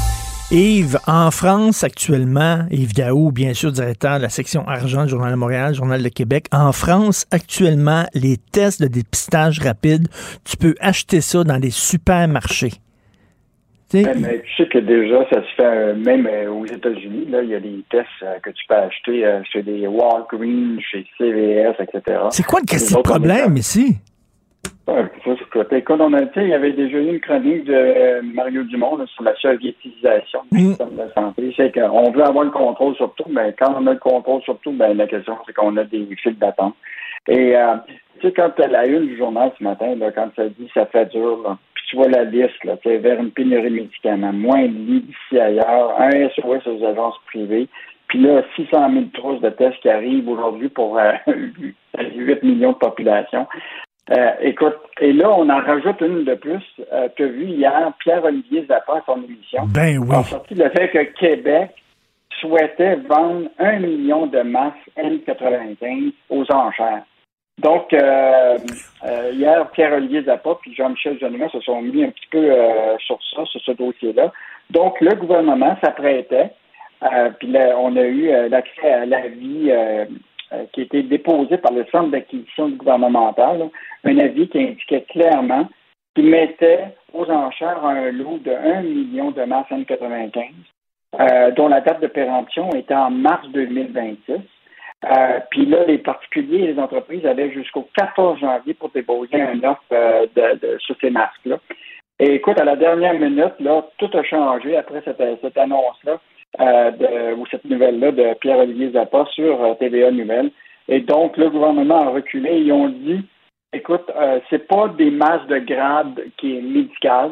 Euh, ça, ça, c'est vérifié, mais il dit on va trouver d'autres applications pour les masques. Donc, un beau recul. Ben non, mais c'est ce qui Euh, est, ce qui est hallucinant, c'est qu'il manque de masques là, pour les travailleurs de la santé, il manque de masques pour les professeurs, tout ça. Mais pendant ce temps-là, il y en a qui sont vendus aux enchères.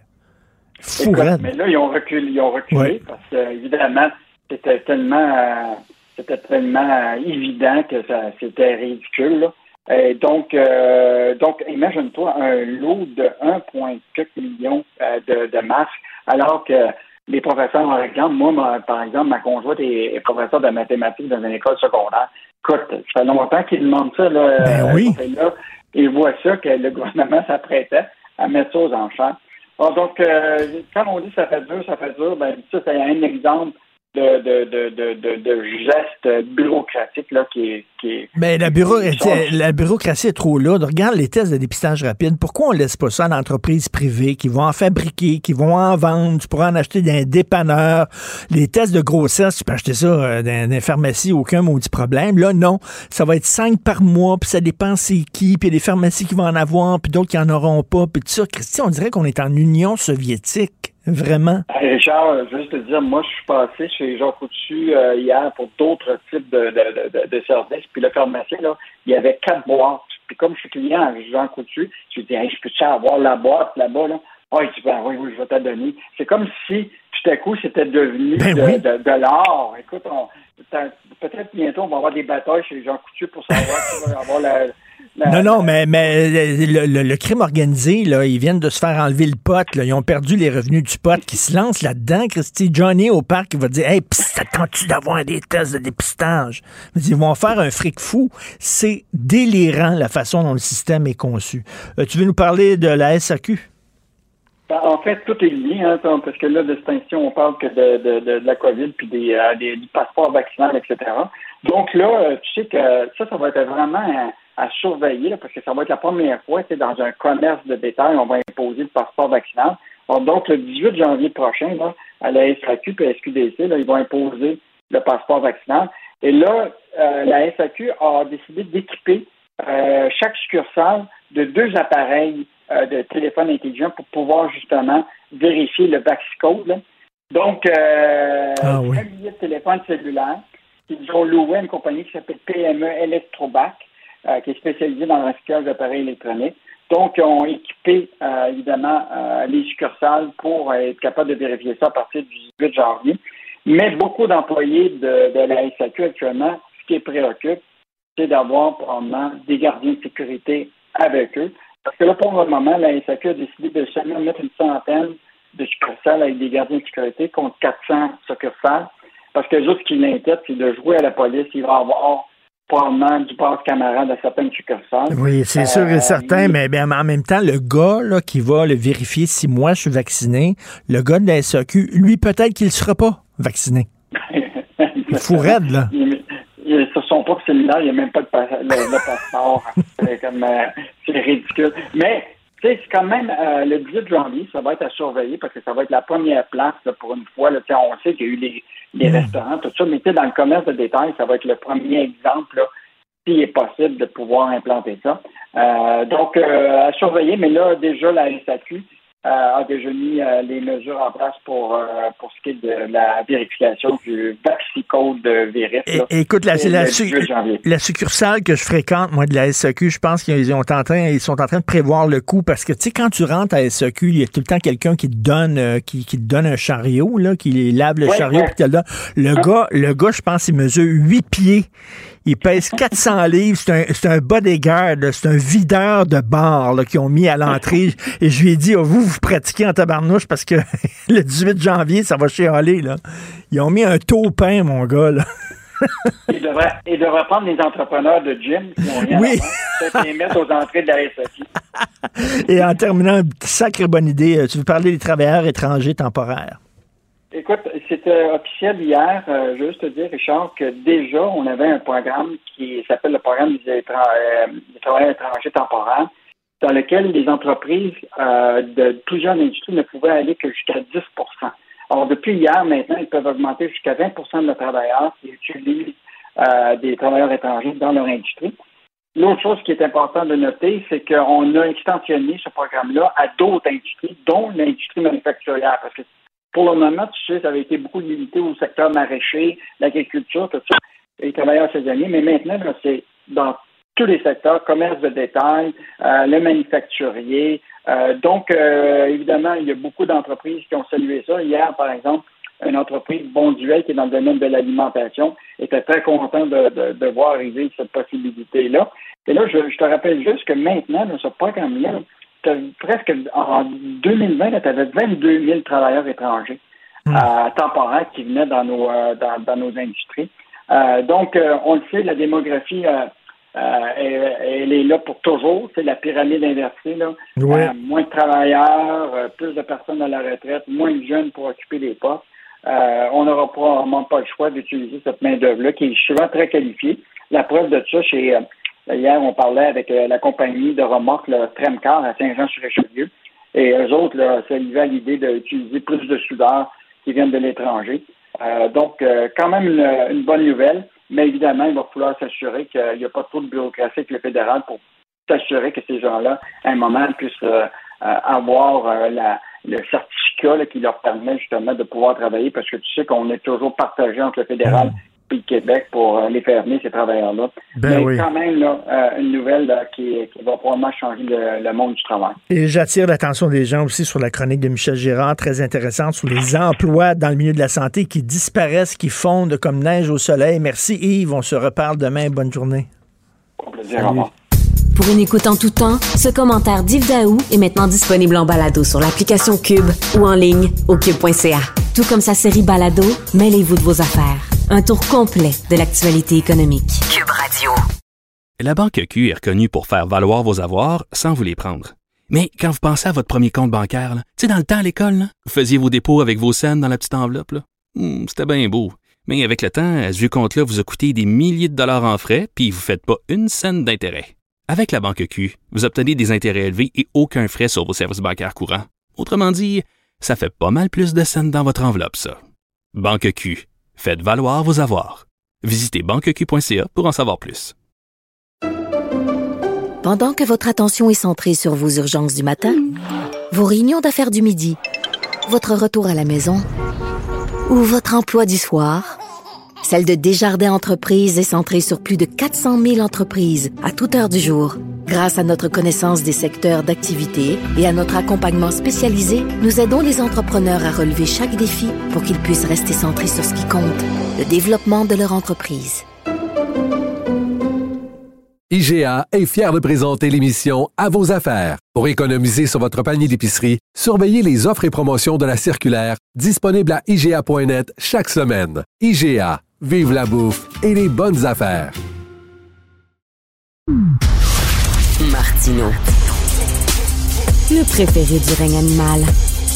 Bonjour, les petits lapins. Petit lapin, petit lapin.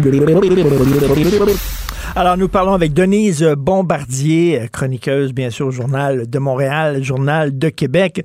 Euh, Denise, euh, bien sûr, je vais vous poser la question, je, je- je la pose à tout le monde aujourd'hui.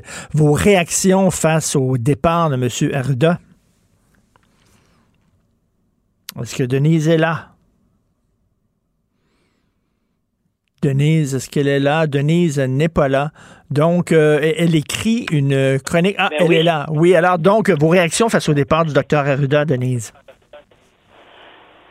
Eh bien, euh, je me rends compte que euh, vous savez que là-dessus, nous nous nous nous n'étions pas d'accord. Je trouvais que de toute façon, il était déjà parti en quelque sorte, et et- mais on voit que ça ne fait pas vraiment beaucoup de beaucoup de vagues. Parce que il est évident que le docteur, on sentait très bien que depuis plusieurs mois, on le sentait dans ses dans ses interventions. Hein? Et il y a des gens aussi qui sont fatigués. On peut mettre ça aussi sur le sur le compte de l'extrême fatigue et de la tension et de la façon au, dé- dans les premiers dans les premiers mois. Il, il faut il faut il faut quand même dire dans les premiers mois que euh, c'était tout de même invraisemblable à quel point il était euh, sur la dans dans la mire. Et je pense qu'il y a eu aussi l'usure de cet homme-là. Et par ailleurs, c'est évident que c'est pas une bonne idée que le sous-ministre qu'un sous-ministre adjoint ou un sous-ministre en titre, euh, qui est donc un personnage de, de l'appareil politique, ait, ait la, la distance suffisante à certains moments pour euh, conseiller autrement le gouvernement que dans le sens des intérêts d'un Ben oui. gouvernement. Donc, mais de toute façon, euh, peut-être que moi, moi personnellement, je vous dis, j'aurais attendu parce que d'ici quelques mois, ça se serait fait, euh, et, et qu'entre-temps, les comités puis les, les conseillers scientifiques qui sont autour du gouvernement ont de, de plus en plus l'oreille du gouvernement parce qu'autrement, on pourra pas, je sais pas comment on peut s'en sortir. C'est aux scientifiques de nous dire actuellement ce qu'il faut faire. Et je veux Alors, revenir, voilà. je veux revenir sur votre chronique concernant euh, ce film qu'on va tourner sur Golda Meir. Golda Meir, qui était bien sûr la, la première ministre d'Israël, une dame avec une poigne de fer. Donc, on va faire un film sur sa vie. Et c'est la grande comédienne, une de mes comédiennes préférées, Hélène Ah, Mirren. Hélène Mirren, qui est extraordinaire, qui va jouer Golda Meir. Et là, il y a des voix qui s'élèvent parce qu'elle n'est pas juive. Elle peut pas jouer une juive parce qu'elle n'est pas juive. Non, ce qui se, ce qui célèbre. D'abord, elle s'est terminée, hein. Le film est terminé Ah. et le réalisateur. le- oui, le film est terminé. On ne sait pas quand est-ce que ça va pa- pa- paraître. Et en plus, il faut ajouter que c'est un réalisateur israélien. Donc, juif, qui a demandé à Hélène M- Mirren de jouer Golda Meir. Et il y a c'est des, des actrices, des grandes actrices anglaises qu'on ne connaît pas ici, parce qu'en général, ce sont des actrices, celles qui, sont, qui se sont exprimées, sont des actrices de théâtre en Angleterre très très connues, qui ont dit non, elle ne peut pas jouer parce qu'elle n'est pas juive. Ben voyons. Alors, et, et c'est- pour ça que j'ai fait. euh, Vous savez, on est tellement perturbé et, euh, et bouleversé par la pandémie que tout ce qui nous vient des yokes, parce que ça c'est l'esprit des yokes, hein. On ne peut, un, un autochtone doit jouer un autochtone, un noir doit jouer, euh, un, un- doit jouer un noir. J'ai cité d'ailleurs ce qui est arrivé à la pièce de de de, de Lepage. Slave. On a donné le ton à Montréal en 2018 quand on, quand il y a eu des manifestations et qu'on a annulé le spectacle slave parce que il y avait des il y avait des il y avait des, des non autochtones qui chantaient des chants autochtones. Mais dans le dans ce cas-là, ce qui est renversant et c'est mais le débat est ouvert parce que tout de suite il y a des il y a des il y a des, des juifs qui ont qui sont intervenus. Mais vous savez, ce qui me renverse moi, c'est que des juifs utilisent des arguments qui sont des arguments des antisémites. Il y a des gens qui disent, moi, je veux pas louer, à- moi, je ne veux louer ma maison ou vendre ma maison. Moi, j'ai entendu ça, d'ailleurs, même à Montréal, qu'à des, qu'à des gens qui sont pas des juifs. Ils utilisent ces arguments-là et c'est en ce sens-là que c'est douloureux que eux-mêmes tombent dans ce piège, dans ce piège-là. Et comme a dit aussi un autre euh, grand metteur en scène euh, anglais, dont je ne savais pas qu'il était juif, soit dit en passant, euh, qui est juif, il a dit mais il faut qu'il y ait des juifs. Les juifs peuvent jouer des gentils, les gentils, vous savez, ce sont les, les chrétiens. Les juifs peuvent jouer des gentils et les gentils peuvent jouer des juifs. Et, et, et qu'est-ce qui va arriver si les Juifs qui sont pas dans la communauté culturelle, vous, savez, il y a beaucoup de Juifs, comme chez les, comme chez les philosophes, il y a beaucoup de, de philosophes juifs, parce que c'est le, c'est le, c'est le peuple du, du livre, c'est le peuple des gens. C'est sûr que c'est le peuple de l'histoire, et euh, ça, on n'est pas étonné qu'il y ait tant d'intellectuels juifs. Mais parmi les acteurs, c'est pareil. Parmi les créateurs, ça veut dire qu'à partir de maintenant, les Juifs ne joueront que que, que des que des rôles juifs. Ils pourront pas jouer les, les rôles normaux et, et vice versa. C'est c'est c'est ahurissant et ça vient euh, dans cette semaine qui est si difficile pour nous à cause de la pandémie et qui est particulièrement difficile au Québec. On n'a qu'à lire les journaux d'ailleurs pour voir que nous on est dans une on est là c'est effrayant ce que l'on vit au Québec que ça nous tombe dessus et qu'il y a chez nous des gens aussi qui mènent ce combat-là en parallèle avec ce qu'on vit à l'heure actuelle. Je, je- on comprend qu'on perd la tête. On comprend que ça n'a pas de bon sens. Et à quel moment ça va s'arrêter, ces revendications, n'est-ce pas? Et je parle de notre ami euh, Michel Jean, notre confrère Michel Jean, qui est le qui est présentateur du journal télévisé euh, et qui est maintenant euh, qui est devenu un, un écrivain connu à l'étranger, reconnu et traduit. Il y a des gens qui trouvent qu'il y y a des autochtones qui trouvent qu'il est passé qui est passé militant. Et il y en a d'autres qui, qui remettent en question son appartenance parce que il y aurait eu une grand-mère ou une arrière-grand-mère qui était blanche. C'est délirant d'être Mais là, et, là, ça. et là, dans votre chronique là, sur le site Internet du Journal de Montréal, il y a une photo d'Hélène Mirren dans le rôle de Golda Meir. Elle est méconnaissable, mais vraiment, j'aurais jamais cru que c'était Hélène Mirren. Mais c'est ça, le rôle d'une actrice, c'est jouer quelqu'un qu'on n'est pas, jouer quelqu'un d'autre. Mais, mais c'est ça, une- une- un, un bon acteur qui peut être un mécréant et jouer un saint. Vous comprenez ce que je veux dire? Mais là maintenant, là, si vous avez d'ailleurs, si vous êtes, euh, si vous n'êtes pas un saint, il y a des acteurs qui ne peuvent plus jouer parce qu'on leur a reproché des comportements. Je parle, je parle pas des comportements sexuels euh, de, de type criminel, mais parce qu'ils sont, ils ont des comportements qui ne correspondraient pas au rôle qu'on veut leur faire jouer. Mais c'est épouvantable. Et je ne sais pas comment on va se sortir de cette, de, de, de, de cette pandémie, je dirais, parce que c'est répandu à travers tout l'Occident, de cette pandémie woke qui veut nous renvoyer au plus petit com Mais- commun mais- mais comme- mais comme vous dites, auquel on appartient. ils veulent nous- la tribu. Oui, c'est ça, la tribu, c'est du tribalisme, la tribu. Écoutez, le, le premier, le premier grand film sur le sida, c'était Philadelphia, un grand film. Tom Hanks jouait un homosexuel, et là, on va nous dire non, euh, ça prend un homosexuel pour jouer un homosexuel. Ça, ça veut dire que les comédiens homosexuels pourraient pas jouer des hétéros? Ce serait impossible. Oui. C'est n'importe Ah quoi. ben non, mais ça c'est mais ça c'est évident. Mais ça c'est c'est évident. Mais écoutez, est-ce que vous savez, vous qui êtes si si si savant dans le cinéma, est-ce que vous savez que Ingrid Bergman, son dernier film qu'elle a fait dans les années 80, elle a joué Golda Meir. Personne Ben oui. à ce moment-là a dit mais elle est suédoise, elle peut pas jouer Golda Meir. Elle elle l'a joué d'ailleurs et le film est formidable si vous l'avez si vous l'avez vu. Mais et là maintenant, on- chacun va chaque comédien, on va faire son analyse personnelle, son ADN culturel et racial pour savoir si on peut lui donner un rôle. Vous voyez dans quoi on, s'embarque? Vous voyez, on est embarqué là-dedans et, et je sais pas, Richard, si vous, si vous avez le même sentiment que moi, je, je sens que les gens, en général, ne comprennent pas bien ce qui est en train de se passer Mais, mais et c'est, que ça envahit tout l'univers de la création, de l'imaginaire, tous les gens qui sont des artistes. Mais c'est affreux. Et donner, c'est une assignation à résidence. C'est-à-dire, Ah toi, euh, t'es catholique, tu ne vas jouer que des rôles catholiques. C'est un genre de confinement, finalement. Absolument. Ben, c'est un enfermement. Ben oui. C'est un emprisonnement et c'est une dépossession de ce qu'est un être humain. Un être humain, c'est quelqu'un, par définition, c'est quelqu'un qui est un être social, qui est ouvert aux autres, et ce que l'on souhaite, c'est justement parce que tout le, tout le racisme qu'on a connu, tout l'antisémitisme, parce que les, les, Juifs sont, c'est le peuple maudit depuis toujours, on les a chassés de tous les pays où ils étaient. Et ils ont et on a connu, je dirais, l'extrême euh, expression de ça, c'est quand Hitler a décidé de de les éradiquer.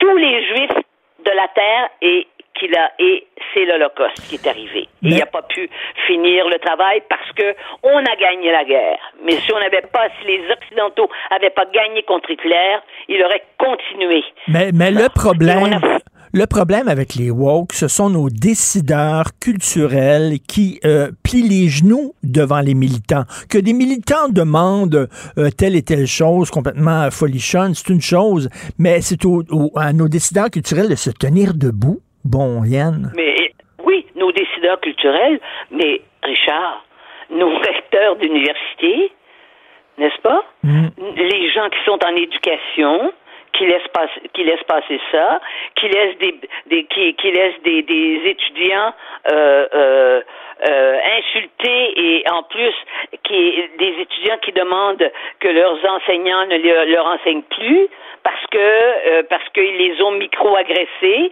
dans, dans justement un élément de leur personnalité. Je sais Et pas là, où on s'en et là vous ça. parlez de Michel Jean et vous dites qu'il y, a des- il y a des Autochtones qui disent que c'est pas un vrai Autochtone parce qu'il y a une ancêtre blanche. Là, est-ce qu'on va Oui, mais, mais moi, je l'ai entendu, ça. Je l'ai entendu, ça. Mais, mais vous n'avez pas entendu ça, Richard, hein? Non, non, non. Oui, parce que maintenant, parce que maintenant, il est, maintenant, c'est un, il est connu. Voyez-vous, il est devenu, effectivement, euh, il s'est affirmé comme un écrivain. Et bien, ceux qui ne sont pas affirmés comme lui, certains, habités par l'envie, quelque part, et habités par ce sentiment ce sont des gens qui sont totalitaires, que la tribu, faut qu'elle soit la plus pure possible, remettent en question, euh, soulèvent des, des questions de ce genre-là. C'est inacceptable. Qu'est-ce qu'il voudrait que quand il fait le téléjournal à TVA, il se, il se mette une coiffe? Hein? Ben oui. Qui porte, qui, qui Non, porte non, mais- la, la tenue indienne, comme fait d'ailleurs notre gouverneur général du Canada, elle fait ça parfois. N'est-ce pas? On l'a vu faire ça. Oui. Qu'est-ce que c'est ça qu'ils veulent? Mais là, on va, on va passer, on Un va pas. journaliste crédible, oui. On va passer des tests de sang aux gens pour savoir euh, est-ce que vous êtes vraiment pur, est-ce que vous êtes un autochtone pur, est-ce que vous êtes un noir pur, est-ce que jusqu'où ça, Oui, ça- oui. D'ailleurs, on pourrait. D'ailleurs, mais vous savez qu'il y a de la discrimination selon la selon la, la, la- la- selon la, la couleur de la peau. Vous savez qu'à Cuba, les gens qui sont qui ont une peau euh, pâle euh, sont on les considère ou ils se considèrent supérieurs à ceux qui ont la peau trop foncée. Ça existe aussi dans les pays dans les pays où il y a des noirs, hein ce, ce repli, cette volonté de toujours ramener au plus petit, au plus petit dénominateur, de nous renf- en- enfermer dans nos bourgades en fonction de la couleur, de notre orientation sexuelle, euh, de notre religion. Mais ça existe sur la Terre. Il y a des pays entiers qui sont comme ça. Et c'est ridicule parce que Ben Kingsley, c'est lui qui jouait Gandhi dans le film de Richard Attenborough. Oui. Il était extraordinaire. Il n'était pas indien. Et alors? Non, parce que ce qu'on ne dit pas, c'était que le- notre grand rêve et un des grands sauts qu'on a fait dans le sens du progrès euh, dans l'histoire humaine, c'est qu'on a dit qu'il y avait des valeurs universelles et qu'il y avait il y avait des valeurs universelles que nous partagions du simple fait que nous sommes des êtres humains. Parce qu'autrement, tout se justifie. Tout se justifie. On va vous dire que euh, on peut euh, couper la main de, de- parce qu'il y a des vous savez qu'il y a des pays où on coupe la main de celui qui a volé, hein? On dit que ça y, on y coupe la main parce que euh, c'est comme ça qu'on le punit et que c'est dans la culture, c'est dans cette culture-là. On, on, fait aussi, vous savez, ce, qu'on, ce que l'on fait, je veux dire, les, les, les, interventions sur le, sexe des, des, sur le sexe des femmes, hein? Ça se fait parce que la culture explique ça. Non, une femme qui se fait enlever les grandes lèvres, on sait de quoi on parle, c'est pas celle de la figure, et les petites lèvres, qu'on fait ces interventions qui se font encore partout dans, dans les pays, dans certains pays, non, ça fait aussi mal quand tu habites en Afrique que si tu les fais à Montréal.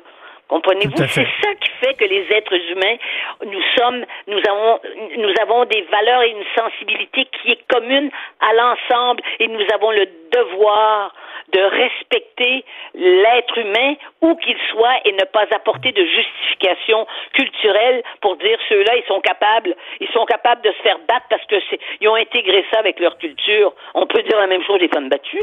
Hein? Ben Une femme battue, elle se laisse battre, elle se laisse battre. La femme battue, elle se laisse battre, elle a peur. On peut dire moi mais c'est dans sa culture elle, ben elle oui, c'est comme ça. Ben oui, c'est Hein? comme ça qu'ils vivent ces gens-là. Il n'y a rien de plus raciste que de dire ça.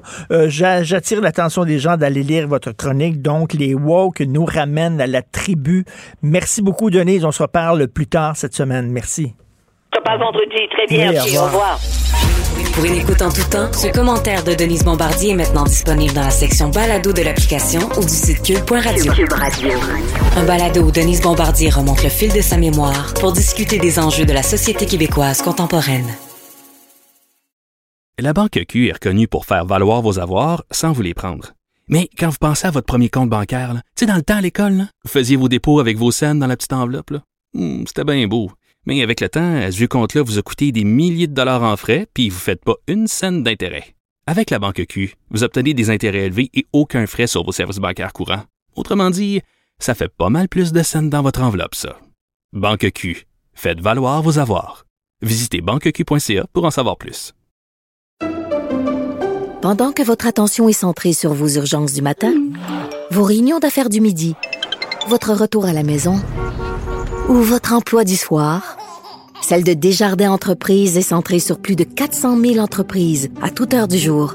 Grâce à notre connaissance des secteurs d'activité et à notre accompagnement spécialisé, nous aidons les entrepreneurs à relever chaque défi pour qu'ils puissent rester centrés sur ce qui compte, le développement de leur entreprise.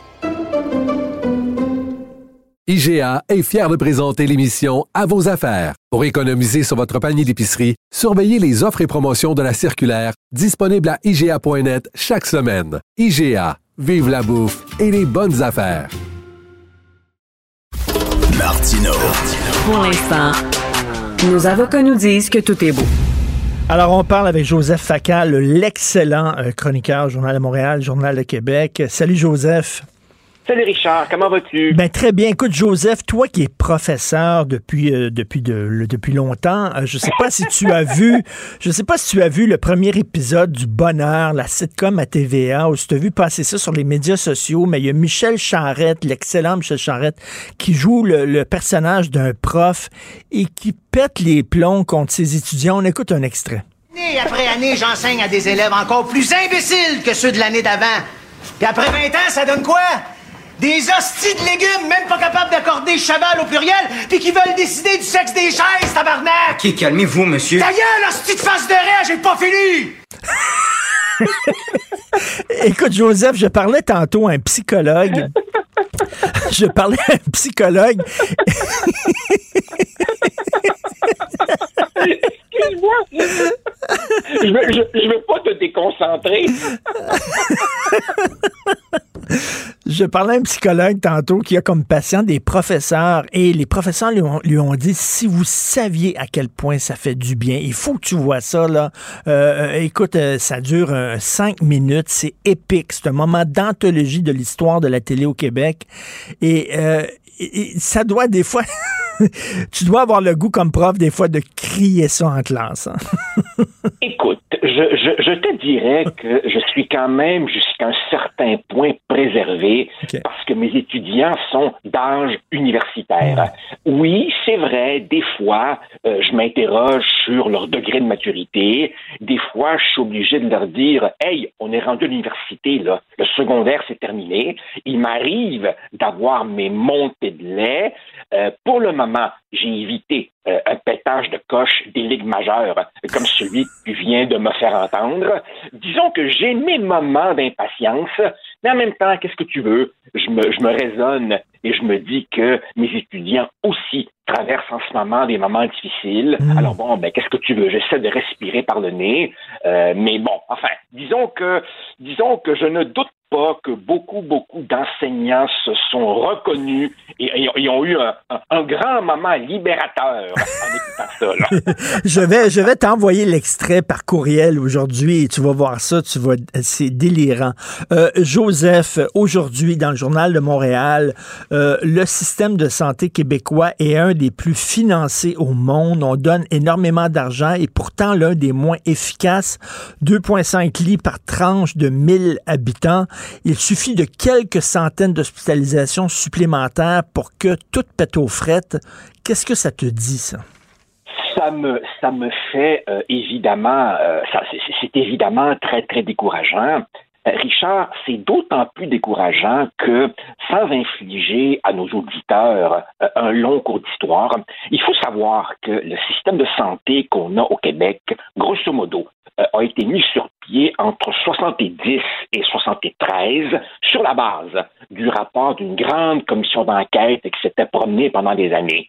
Et ensuite, au cours des 60 dernières années, on ne compte plus les rapports qui ont diagnostiqué les problèmes. Le rapport Rochon, le rapport Claire, le rapport Ménard. Et tu pourrais vraiment faire un copier-coller. Ils disent tous la même chose.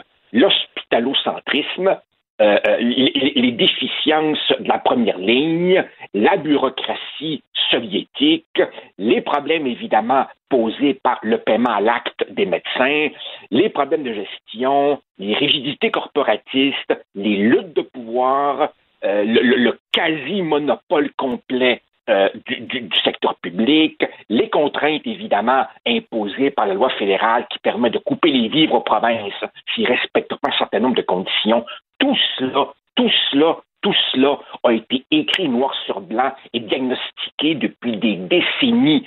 Alors évidemment, oui, je comprends et partage le découragement euh, de, tout le monde. Pourtant, tu sais, on a introduit ces dernières années des mesures sensées. On essaie de mieux coordonner, on essaie de désengorger les hôpitaux, virage prévention, virage soins à domicile, mais tout ça, tout ça, Richard, ne résout pas et, pire encore, ne va pas résoudre dans l'avenir le problème fondamental qui est qu'avec une population qui vieillit, les besoins vont s'alourdir. Et de l'autre côté, de l'autre côté, ben, les ressources, elles sont limitées. Parce qu'évidemment, la plupart des gens au Québec trouvent qu'ils sont déjà assez taxés, merci. Alors, si on pense qu'on a des problèmes maintenant, comme on dit en espagnol, watch out. Parce que la démographie, la démographie va empirer tout ce qu'on connaît en ce moment. Et c'est là, Richard, qu'on arrive au moment où il faut se poser des questions. Tu vois, on, arrive à un point où on se frappe inévitablement au fait qu'il n'y a pas de solution sans douleur. Et c'est là que le débat devient idéologique et émotif, parce qu'évidemment, tu me vois venir, à partir du moment où les finances publiques sont au bout, ben, se pose la question de, de- du recours éventuel à davantage de privés. Et c'est là, évidemment, qu'au Québec, euh, on, rentre dans ces débats. Oui, c'est ça, le modèle américain, la médecine à deux vitesses, Ben patati oui. patata. et, et- et le débat devient rapidement un dialogue de sourds. Pourquoi? Parce que tu parlais de bureaucratie euh, soviétique et tu parlais aussi de laisser davantage de place au privé. Prends les tests de dépistage rapide. En Europe, c'est disponible dans les pharmacies, c'est disponible dans les supermarchés, dans les épiceries, comme les tests de grossesse, aussi facilement disponibles. Ici, c'est tout centralisé. On dirait l'Union soviétique. Pourquoi on ne dit pas ça sera à l'entreprise privée de fabriquer des tests de dépistage et de les vendre partout, dans les dépanneurs, dans partout? Voyons. C'est- ben, tout à fait, Richard, parce qu'évidemment, au Québec, pour des tas de raisons qui nécessiteraient deux jours d'explication, à chaque fois, évidemment, que tu évoques le rôle du privé, la comparaison qui vient tout de suite, c'est le modèle américain. Il faut savoir, Richard, que la médecine privée bien encadrée, elle est très répandue en Europe dans les sociétés qui fondamentalement se définissent comme, disons, social-démocrates, idéologiquement modérées. Tu as du privé en France, tu as du privé en Allemagne, tu as du privé dans les pays scandinaves, mais évidemment, euh, au Québec, la polarisation idéologique fait que si tu abordes ces questions, tu es évidemment Belzébuth, l'antéchrist 666, et là, rapidement, évidemment, le débat, le débat devient cacophonique. Mais, mais, avec ce qui nous pend au bout du nez, en termes de vieillissement accéléré euh, de la population, avec des finances publiques qui, pour le moment, tiennent le coup, mais qui sont quand même fragiles, il y a, y a un problème, si tu veux, mécanique d'accroissement de l'écart entre les besoins qu'on devra combler et les ressources disponibles qui vont rendre inévitable des débats sur des choix fondamentaux puis qu'on repousse, puis qu'on repousse, puis qu'on repousse. Et Richard, les problèmes que tu repousses, ben, ils disparaissent pas tout seuls. Généralement, ils s'aggravent. En Suisse, ça fait cinq mois que tous les citoyens reçoivent régulièrement des tests par la poste. Ils n'ont même pas besoin de se déplacer. Comment ça se fait que c'est si compliqué chez nous tout le temps? Écoute, le- le- la, la- la question, la question de la centralisation bureaucratique, on pourrait aussi la soulever à propos du monde éducatif. On pourrait la soulever dans un tas de domaines. Je sais pas. Je, je te dirais que une hypothèse que j'ai est que une société comme la nôtre, euh, minoritaire, euh, euh, a, beaucoup, beaucoup, beaucoup, beaucoup investi dans l'État comme, si tu veux, moyen de nous faire accéder à la modernité. On a beaucoup investi dans l'État au point qu'il est devenu paternalisant ou maternisant, appelle ça comme tu veux. Nous sommes une société qui a beaucoup investi dans le tout à l'État. Rappelle-toi, au début de la Révolution tranquille, Jean Lesage disait de l'État du Québec, il est le premier d'entre nous. Dans ma tête, il était un petit peu loin. Mais, mais on, a, on, on a, on a remplacé l'Église par l'État. Ah, tout à fait. Euh, tout à fait. En- En fait, c'est drôle, tu vois. Mais, en même temps, je te dirais qu'il y a aussi quelque chose qui appelle notre responsabilité individuelle, qui, elle aussi, je pense, c'est déjà mieux portée. En même temps, regarde notre comportement paradoxal. On rend l'État responsable de tout ce qui va mal, et en même temps, quand vient le temps des solutions, ben, on se tourne vers l'État et Dr. Arruda et François Legault et patati patata. Je te dirais aussi que l'initiative, l'autonomie, la responsabilité, il me semble qu'elle s'est déjà mieux portée. Enfin. Tout à fait. Écoute, euh, mon cher Joseph, tu es un vaccin contre la bêtise, l'immobilisme. On n'a pas eu le temps de parler de ta chronique, mais je dis aux gens d'aller la lire aujourd'hui parce que c'est très intéressant sur ce qui se passe là, euh, au point de vue de la justice au fédéral où euh, si tu utilises une arme à feu euh, dans un hold-up ou alors tu décharges une arme à feu dans l'intention de blesser quelqu'un, c'est minimum quatre ans de prison tout de suite obligatoire. Et là, on veut reculer. Le nouveau Ben, ministre de la Justice... Voilà, on veut reculer évidemment à cause de la théorie du racisme systémique, mais fondamentalement, Richard, ce dont je m'aperçois est que cette pandémie prend tellement, tellement de place, elle engloutit tellement tout qu'on ne voit pas, y compris nous, les gens dont c'est le métier de suivre, on ne voit pas que toutes sortes d'autres enjeux cruciaux renvoyés dans l'ombre, et en ce moment, personne ne parle.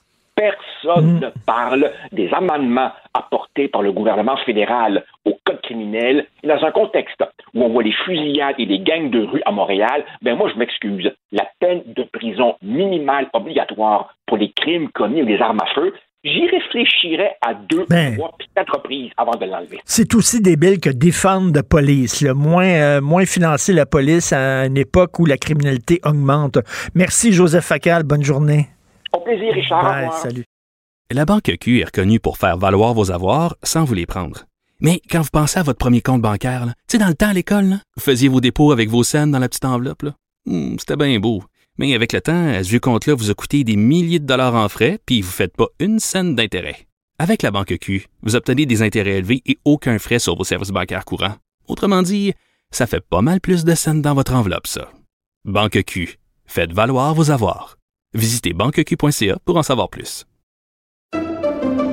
Pendant que votre attention est centrée sur vos urgences du matin, vos réunions d'affaires du midi, votre retour à la maison ou votre emploi du soir, celle de Desjardins Entreprises est centrée sur plus de 400 000 entreprises à toute heure du jour. Grâce à notre connaissance des secteurs d'activité et à notre accompagnement spécialisé, nous aidons les entrepreneurs à relever chaque défi pour qu'ils puissent rester centrés sur ce qui compte, le développement de leur entreprise. IGA est fier de présenter l'émission À vos affaires. Pour économiser sur votre panier d'épicerie, surveillez les offres et promotions de la circulaire disponible à IGA.net chaque semaine. IGA, vive la bouffe et les bonnes affaires. Confrontant, dérangeant, divertissant. Richard Martineau, il brave l'opinion publique depuis plus de trois décennies.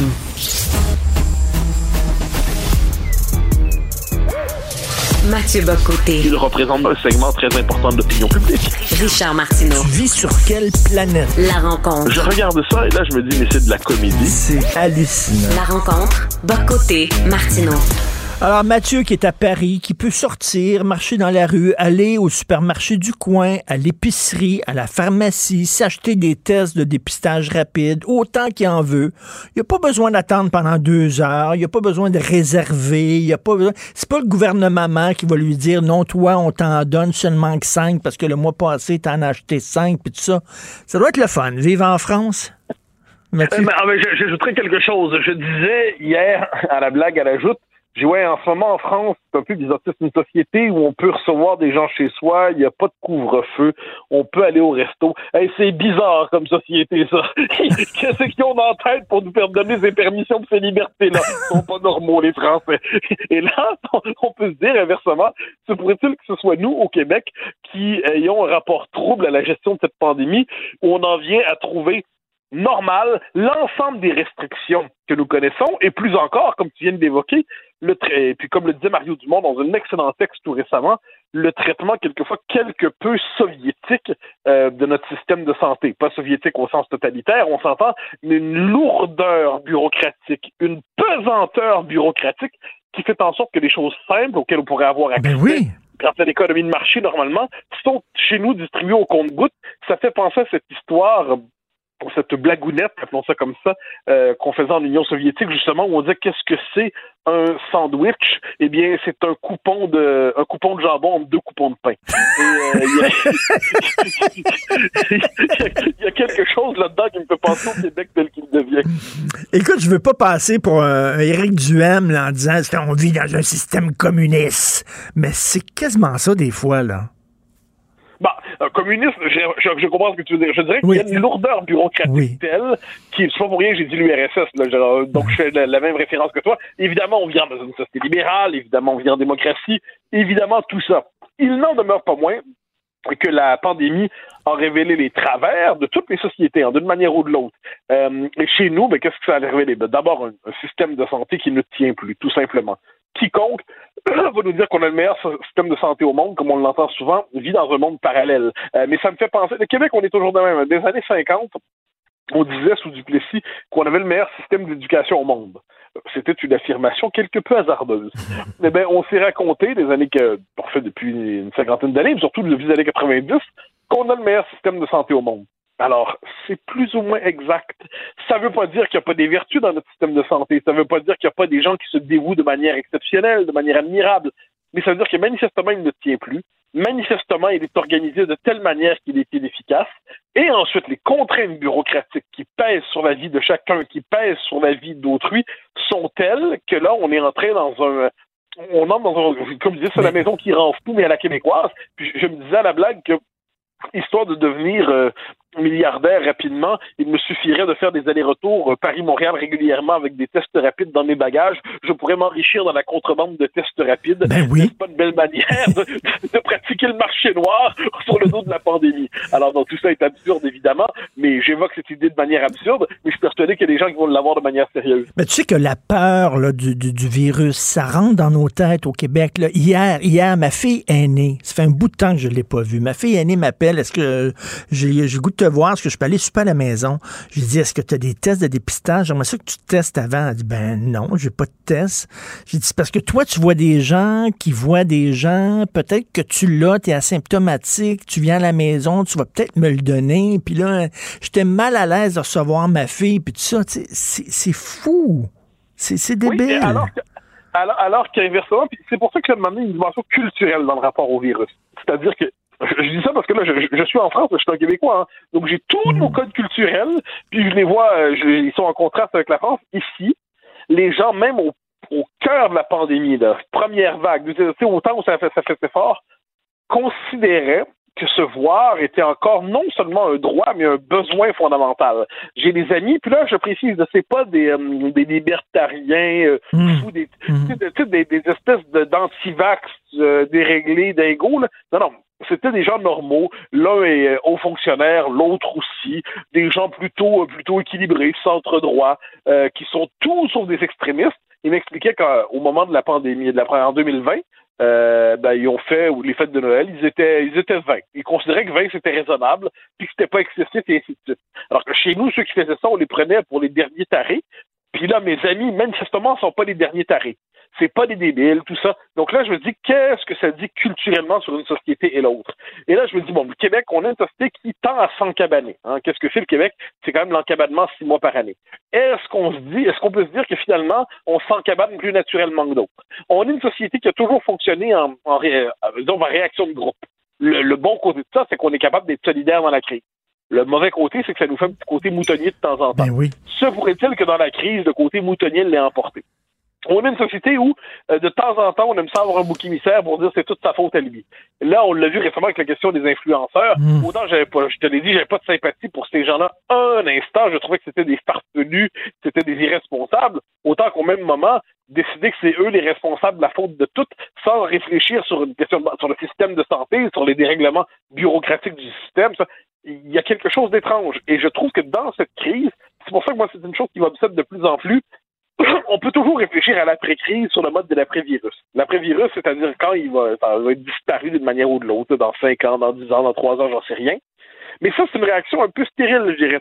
Ce on doit réfléchir, c'est au retour de la vie malgré le virus. Et ça, bon, si la vie vraiment reprend ses droits tels qu'on la connaissait, ça va être merveilleux. Mais à court terme et moyen terme, apparemment, il va toujours avoir un variant qui va être là pour nous embêter, à moins, à moins qu'Omicron soit la vraie dernière vague, comme certains suggèrent. Mais, imaginons qu'on est encore pour un an, deux ans, deux ans et demi, trois ans, quatre ans à vivre avec ça.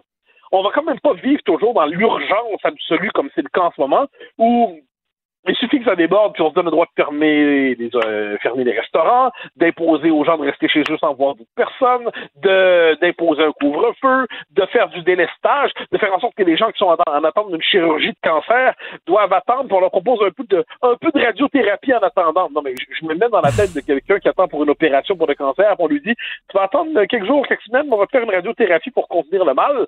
Mais je, je, je, crois que je deviendrais fou. Je, vois très bien comment je deviendrais fou là-dedans. Donc, quand je vois ça, il il y a manifestement des- il y a des questions de fond qui doivent se poser en ce moment. Pas dans six mois, pas dans un an, pas dans deux ans. Maintenant, il va falloir se demander qu'est-ce que ça veut dire vivre, puis vivre pour vrai, là, pas vivre comme des, des, des- des petits inquiets, là, vivre pour vrai dans un monde où, par ailleurs, le virus est parmi nous. Je pense que c'est essentiel. Et en terminant, je, bien sûr, je veux t'entendre sur le départ de M. Arruda. Écoute, il y a quelques années, j'ai interviewé pour les francs-tireurs Laurent Ruquier, bon, l'animateur euh, français, et il me dit, vous, les Québécois, vous êtes trop gentils, vous êtes quasiment gentils à la limite de la bêtise. Et je vois aujourd'hui, M. Arruda, là, avec tout le respect que j'ai pour lui, n'était pas un très bon directeur de la santé publique. Il nous disait de pas porter le masque alors que l'OMS disait, voyons donc, c'est la seule façon de se protéger convenablement. Il n'était pas très bon.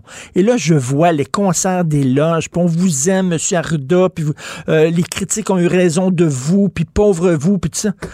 Moi, on dit qu'on est gentil. Il y aurait moyen d'être équilibré, c'est-à-dire dire que le docteur Arruda, dans les premiers mois de la pandémie, a joué un rôle essentiel. Il était capable, sur le plan politique, parce qu'il y avait une dimension politique, le docteur Arruda, d'être capable de convaincre. Il a aidé les Québécois à tenir. C'est un personnage des premiers temps. Sa légitimité s'est usée. Aujourd'hui, ça tenait plus. Il devait quitter. Puis je dis même pas ça sur le plan de la santé publique. Moi, je sais, je, je suis pas épidémiologiste. Sur le plan politique, la gestion de la crise de la CAC arrive à son terme. Euh, il avait, euh, François Legault avait besoin d'un fusible. Fondamentalement, il avait besoin que quelqu'un parte parce que sinon, sinon ça s'entraînait tout le gouvernement. Changer, c'est comme en France, hein. quand ça va mal, le, premier, le président change le premier ministre, ça permet de donner une nouvelle impulsion. Mais là, qu'est-ce qu'on voit? Il fallait changer le directeur de la santé publique, qui était devenu un personnage politique, pour donner une nouvelle impulsion à la gestion de la crise.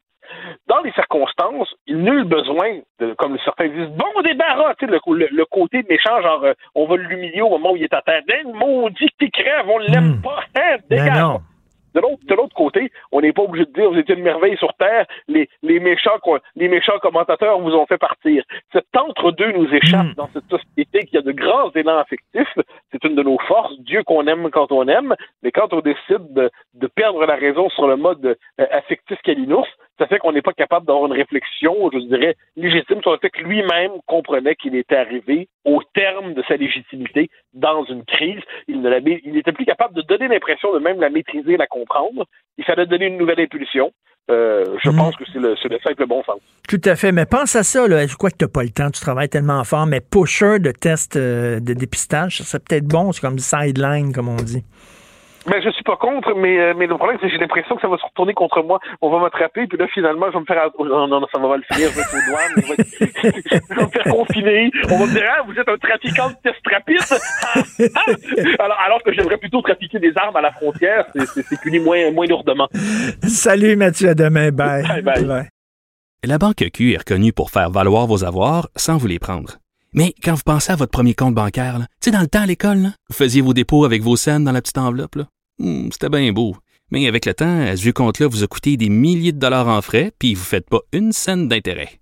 Avec la banque Q, vous obtenez des intérêts élevés et aucun frais sur vos services bancaires courants. Autrement dit, ça fait pas mal plus de scènes dans votre enveloppe, ça. Banque Q, faites valoir vos avoirs. Visitez banqueq.ca pour en savoir plus. Pendant que votre attention est centrée sur cette voix qui vous parle ici, ou encore là, tout près ici, très loin là-bas, Celle de Desjardins Entreprises est centrée sur plus de 400 000 entreprises partout autour de vous. Depuis plus de 120 ans, nos équipes dédiées accompagnent les entrepreneurs d'ici à chaque étape pour qu'ils puissent rester centrés sur ce qui compte, la croissance de leur entreprise. IGA est fier de présenter l'émission À vos affaires. Pour économiser sur votre panier d'épicerie, surveillez les offres et promotions de la circulaire disponible à IGA.net chaque semaine. IGA Vive la bouffe et les bonnes affaires. Martineau, il n'y a pas le temps pour la controverse. Il a jamais coulé l'eau sous les ponts. C'est lui qui la verse. Vous écoutez Martino Cube, Cube Radio. Alors, je crois que c'est la première fois que je parle avec euh, M. Aaron Derfel, qui est euh, journaliste spécialisé, spécialisé en santé pour de Gazette, et je suis très content parce que c'est un des grands journalistes au Québec. C'est un extraordinaire journaliste. C'est lui qui a sorti, entre autres, l'histoire de CHSLD Heron. Vous devez absolument vous abonner à son compte Twitter. Donc, il est avec nous. M. Aaron Derfel, bonjour. Bonjour, M. Martineau. Bonjour. Euh, écoutez, je voulais vous parler de CHSLD et euh, de Marguerite Blais qui va témoigner euh, vendredi. Mais bon, entre-temps, euh, est arrivée bien sûr la démission du docteur Arruda. J'aimerais vous entendre sur le bilan. Quel bilan vous tirez de, de deux années du docteur Arruda? Mais je pense que il n'y a aucune personne qui a, a douté euh, euh, le bon choix de Dr. Arruda mm. pour euh, mieux gérer la pandémie. mais je pense que son bilan a soulevé des questions, peut-être pas au début, mm. lorsqu'il a rassemblé les Québécois et Québécoises pour, pour faire face à la pandémie, mais tout au long de la pandémie, ses commentaires, ses propos, des fois n'était pas euh, était pas basé sur euh, la science. On parle, on parle des masques, on parle de, la, de la, la transmission de, de, virus, on parle aussi euh, des variants et récemment, on, on parlait des, des, des masques N95. Donc, euh, je pense que euh, des gens, c'était pas vraiment surpris qu'il a, il, il a décidé de, de, de missionner. Euh, beaucoup, de, beaucoup de décisions controversées. Quand il nous disait de ne pas porter le masque, que ça donnait un faux sentiment de sécurité, c'était, ça n'avait pas de sens, là. Oui, c'était, euh, exactement ça. C'était bizarre parce qu'on savait que euh, même il y a deux ans, que même avant la pandémie, que euh, en Asie, que les masques euh, protègent euh, des gens euh, dans les éclosions. Donc c'est- c'était quelque chose de bizarre. Et euh, je pense qu'on doit laisser la place à, à quelqu'un d'autre pour euh, pour donner euh, une meilleure euh, gestion. Tout à fait. Euh, Monsieur Darfel, ce qui est déprimant parfois au Québec, c'est qu'on n'apprend pas de nos erreurs passées. Vous sortez une histoire aujourd'hui dans de gazettes, une éclosion encore du virus Omicron dans un, dans un CHSLD à Côte-Saint-Luc. Oui, c'est tout à fait surréel. Normalement, lorsqu'il y a une éclosion, c'est les gens infectés qui doivent être euh, isolés. Or, euh, aujourd'hui, dans les CHCD Maimonides, c'est l'inverse. C'est les, les, les gens, les résidents non infectés qui doivent être euh, isolés dans leur chambre et les, les résidents infectés qui peuvent se promener. Ben voyons. Ça- ça- Oui. Ben voyons donc, là, on est, on est en 2022 et on fait ça, donc on n'a rien appris de ce qui s'est passé avant, là. Mais je pense que ça demande deux choses, que l'Omicron, les variants est, partout, et même dans les CSD surtout, et que euh, les effectifs dans les CSD sont de plus en plus absents. Alors, qu'est-ce qu'on peut faire si une majorité des résidents dans un étage sont infectés? C'est plutôt euh, facile à, à isoler les non infectés que les infectés? Est-ce que selon vous, on devrait avoir des hôpitaux qui soient 100% pour les patients de la COVID? Parce que là, actuellement, dans les hôpitaux, euh, il y a un mix. Il y a des patients COVID, il y a des patients ordinaires, et là, on peut se contaminer. Est-ce qu'on devrait avoir des hôpitaux euh, 100% pour la COVID, selon vous? Euh, idéalement, oui. Peut-être pour euh, toutes sortes de maladies euh, euh, contagieuses, euh, respiratoires, mais euh, notre système de la santé, malheureusement, au Québec, est tellement brisé. On, a, on manque des ressources. Euh, on, euh, peut-être euh, dans l'avenir, mais pour l'instant, euh, on manque tellement des choses, des effectifs. Je pense plus de 70 000 euh, travailleurs et travailleuses qui sont absents pour toutes sortes de raisons, incluant le, le- la, la COVID. Donc, c'est, on, on doit tirer les, les- les leçons, mais nous sommes à l'heure actuelle dans cette crise avec euh, une cinquième vague.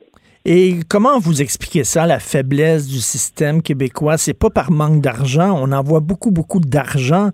Euh, c'est un des systèmes les, les plus financés au monde. Pourtant, c'est un des moins efficaces. On l'a vu, le 2,5 lits par tranche de 1000 habitants. C'est, minable. Euh, comment vous expliquez ça? Une des, une des explications euh, pourrait être le fait que on a une bureaucratie énorme euh, dans notre euh, c'est une euh, c'est une machine énorme dans et et je pense que la CAC voulait rendre le système plus efficace mais ces changements sont, sont très lentes à, à, à avoir dans notre système. Donc, c'est, je pense que c'est une des raisons de la bureaucratie énorme, le fait que notre population vieillisse, euh, les coûts de, de médicaments augmentent. euh, et c'est- non seulement au Québec qu'on a ces problèmes, c'est partout euh, dans le monde occidental, en Grande-Bretagne, aux États-Unis, dans le reste du Canada. Euh, mais peut-être le fait que, je sais pas, le fait que dans le, le passé, peut-être le, le système de la santé était sous-financé et, et que maintenant, euh, on souffre les conséquences avec, euh, avec ces décisions dans le passé. Et Monsieur Derfel, je sais que vous êtes un journaliste euh, objectif, rigoureux. Vous, ce qui est, ce qui est important, ce sont les faits. Vous n'êtes pas un commentateur, mais j'aimerais quand même savoir euh, Qu'est-ce que vous en pensez, vous, personnellement, de, euh, de la vaccination obligatoire? Est-ce que c'est est-ce qu'on va y arriver? Est-ce qu'il y a, d'autres solutions que ça? Hmm. Mais je pense que euh, le ministre de la Santé, euh, Christian Dubé, il attaque le problème euh, en, en, en, augmentant des, restrictions des pa passeports vaccinaux. Est-ce qu'il faudra avoir la vaccination obligatoire? Je pense que peut-être oui, nous sommes rendus là dans cette cinquième vague. Et euh, en terminant, euh, Madame Marguerite Blais va témoigner finalement vendredi. Ça fait très longtemps qu'on attend euh, de l'entendre, euh, donc devant le comité là, qui enquête sur ce qui s'est passé dans les CHSLD. Vous qui avez suivi ça de très près, vous vous attendez à quoi du témoignage de Madame Blais? Hmm. La dernière chose que le coroner euh, euh, Kamel euh, aimerait savoir, le dernier morceau de la casse-tête, c'est euh, est-ce que le gouvernement euh, de François Legault a bien pré- préparé pour la, la pandémie? Et on va savoir vendredi si vraiment c'était le cas ou non, avec, euh, avec les témoignages de Marguerite Blais. Si justement le gouvernement avait envoyé là, des directives au CHSLD en disant préparez-vous, la pandémie s'en vient, c'est ça? Oui, exactement. On, on sait que euh, récemment, il y avait un courriel qui était envoyé euh, au CSD ou, ou- ou, je pense au gouvernement en, en ce qui concerne les équipements de, de protection euh, personnelle. Donc, euh, c'est encore, est-ce que le gouvernement a bien pré- préparé, oui ou non? J'ai très hâte d'entendre ça. Et M. Arenderfeld, continuez votre excellent travail. Vous êtes vraiment euh, un excellent journaliste, donc on peut vous lire, bien sûr, dans de gazettes. Merci. Bonne journée, M. Derfeld. Oui, euh, ça me fait plaisir. Merci infiniment. Merci beaucoup. Est-ce que c'est tout le temps qu'il me reste déjà? Alors, je veux remercier l'excellente équipe. Donc, Julien Boutillier la recherche. Euh, on commence à travailler ensemble. C'est un nouveau bienvenue à l'émission. Julien, merci beaucoup. Alexandre Moranville-Wallet, Florence Lamoureux, Maude Boutet, tout ça à la recherche. Merci pour votre travail. Jean-François Roy à la réalisation, euh, à la régie. Merci Jean-François. C'est Benoît qui prend la relève. Il y a notre discussion à midi. Nous, on se parle demain 8 heures. Passez malgré tout une excellente journée. Cube Radio.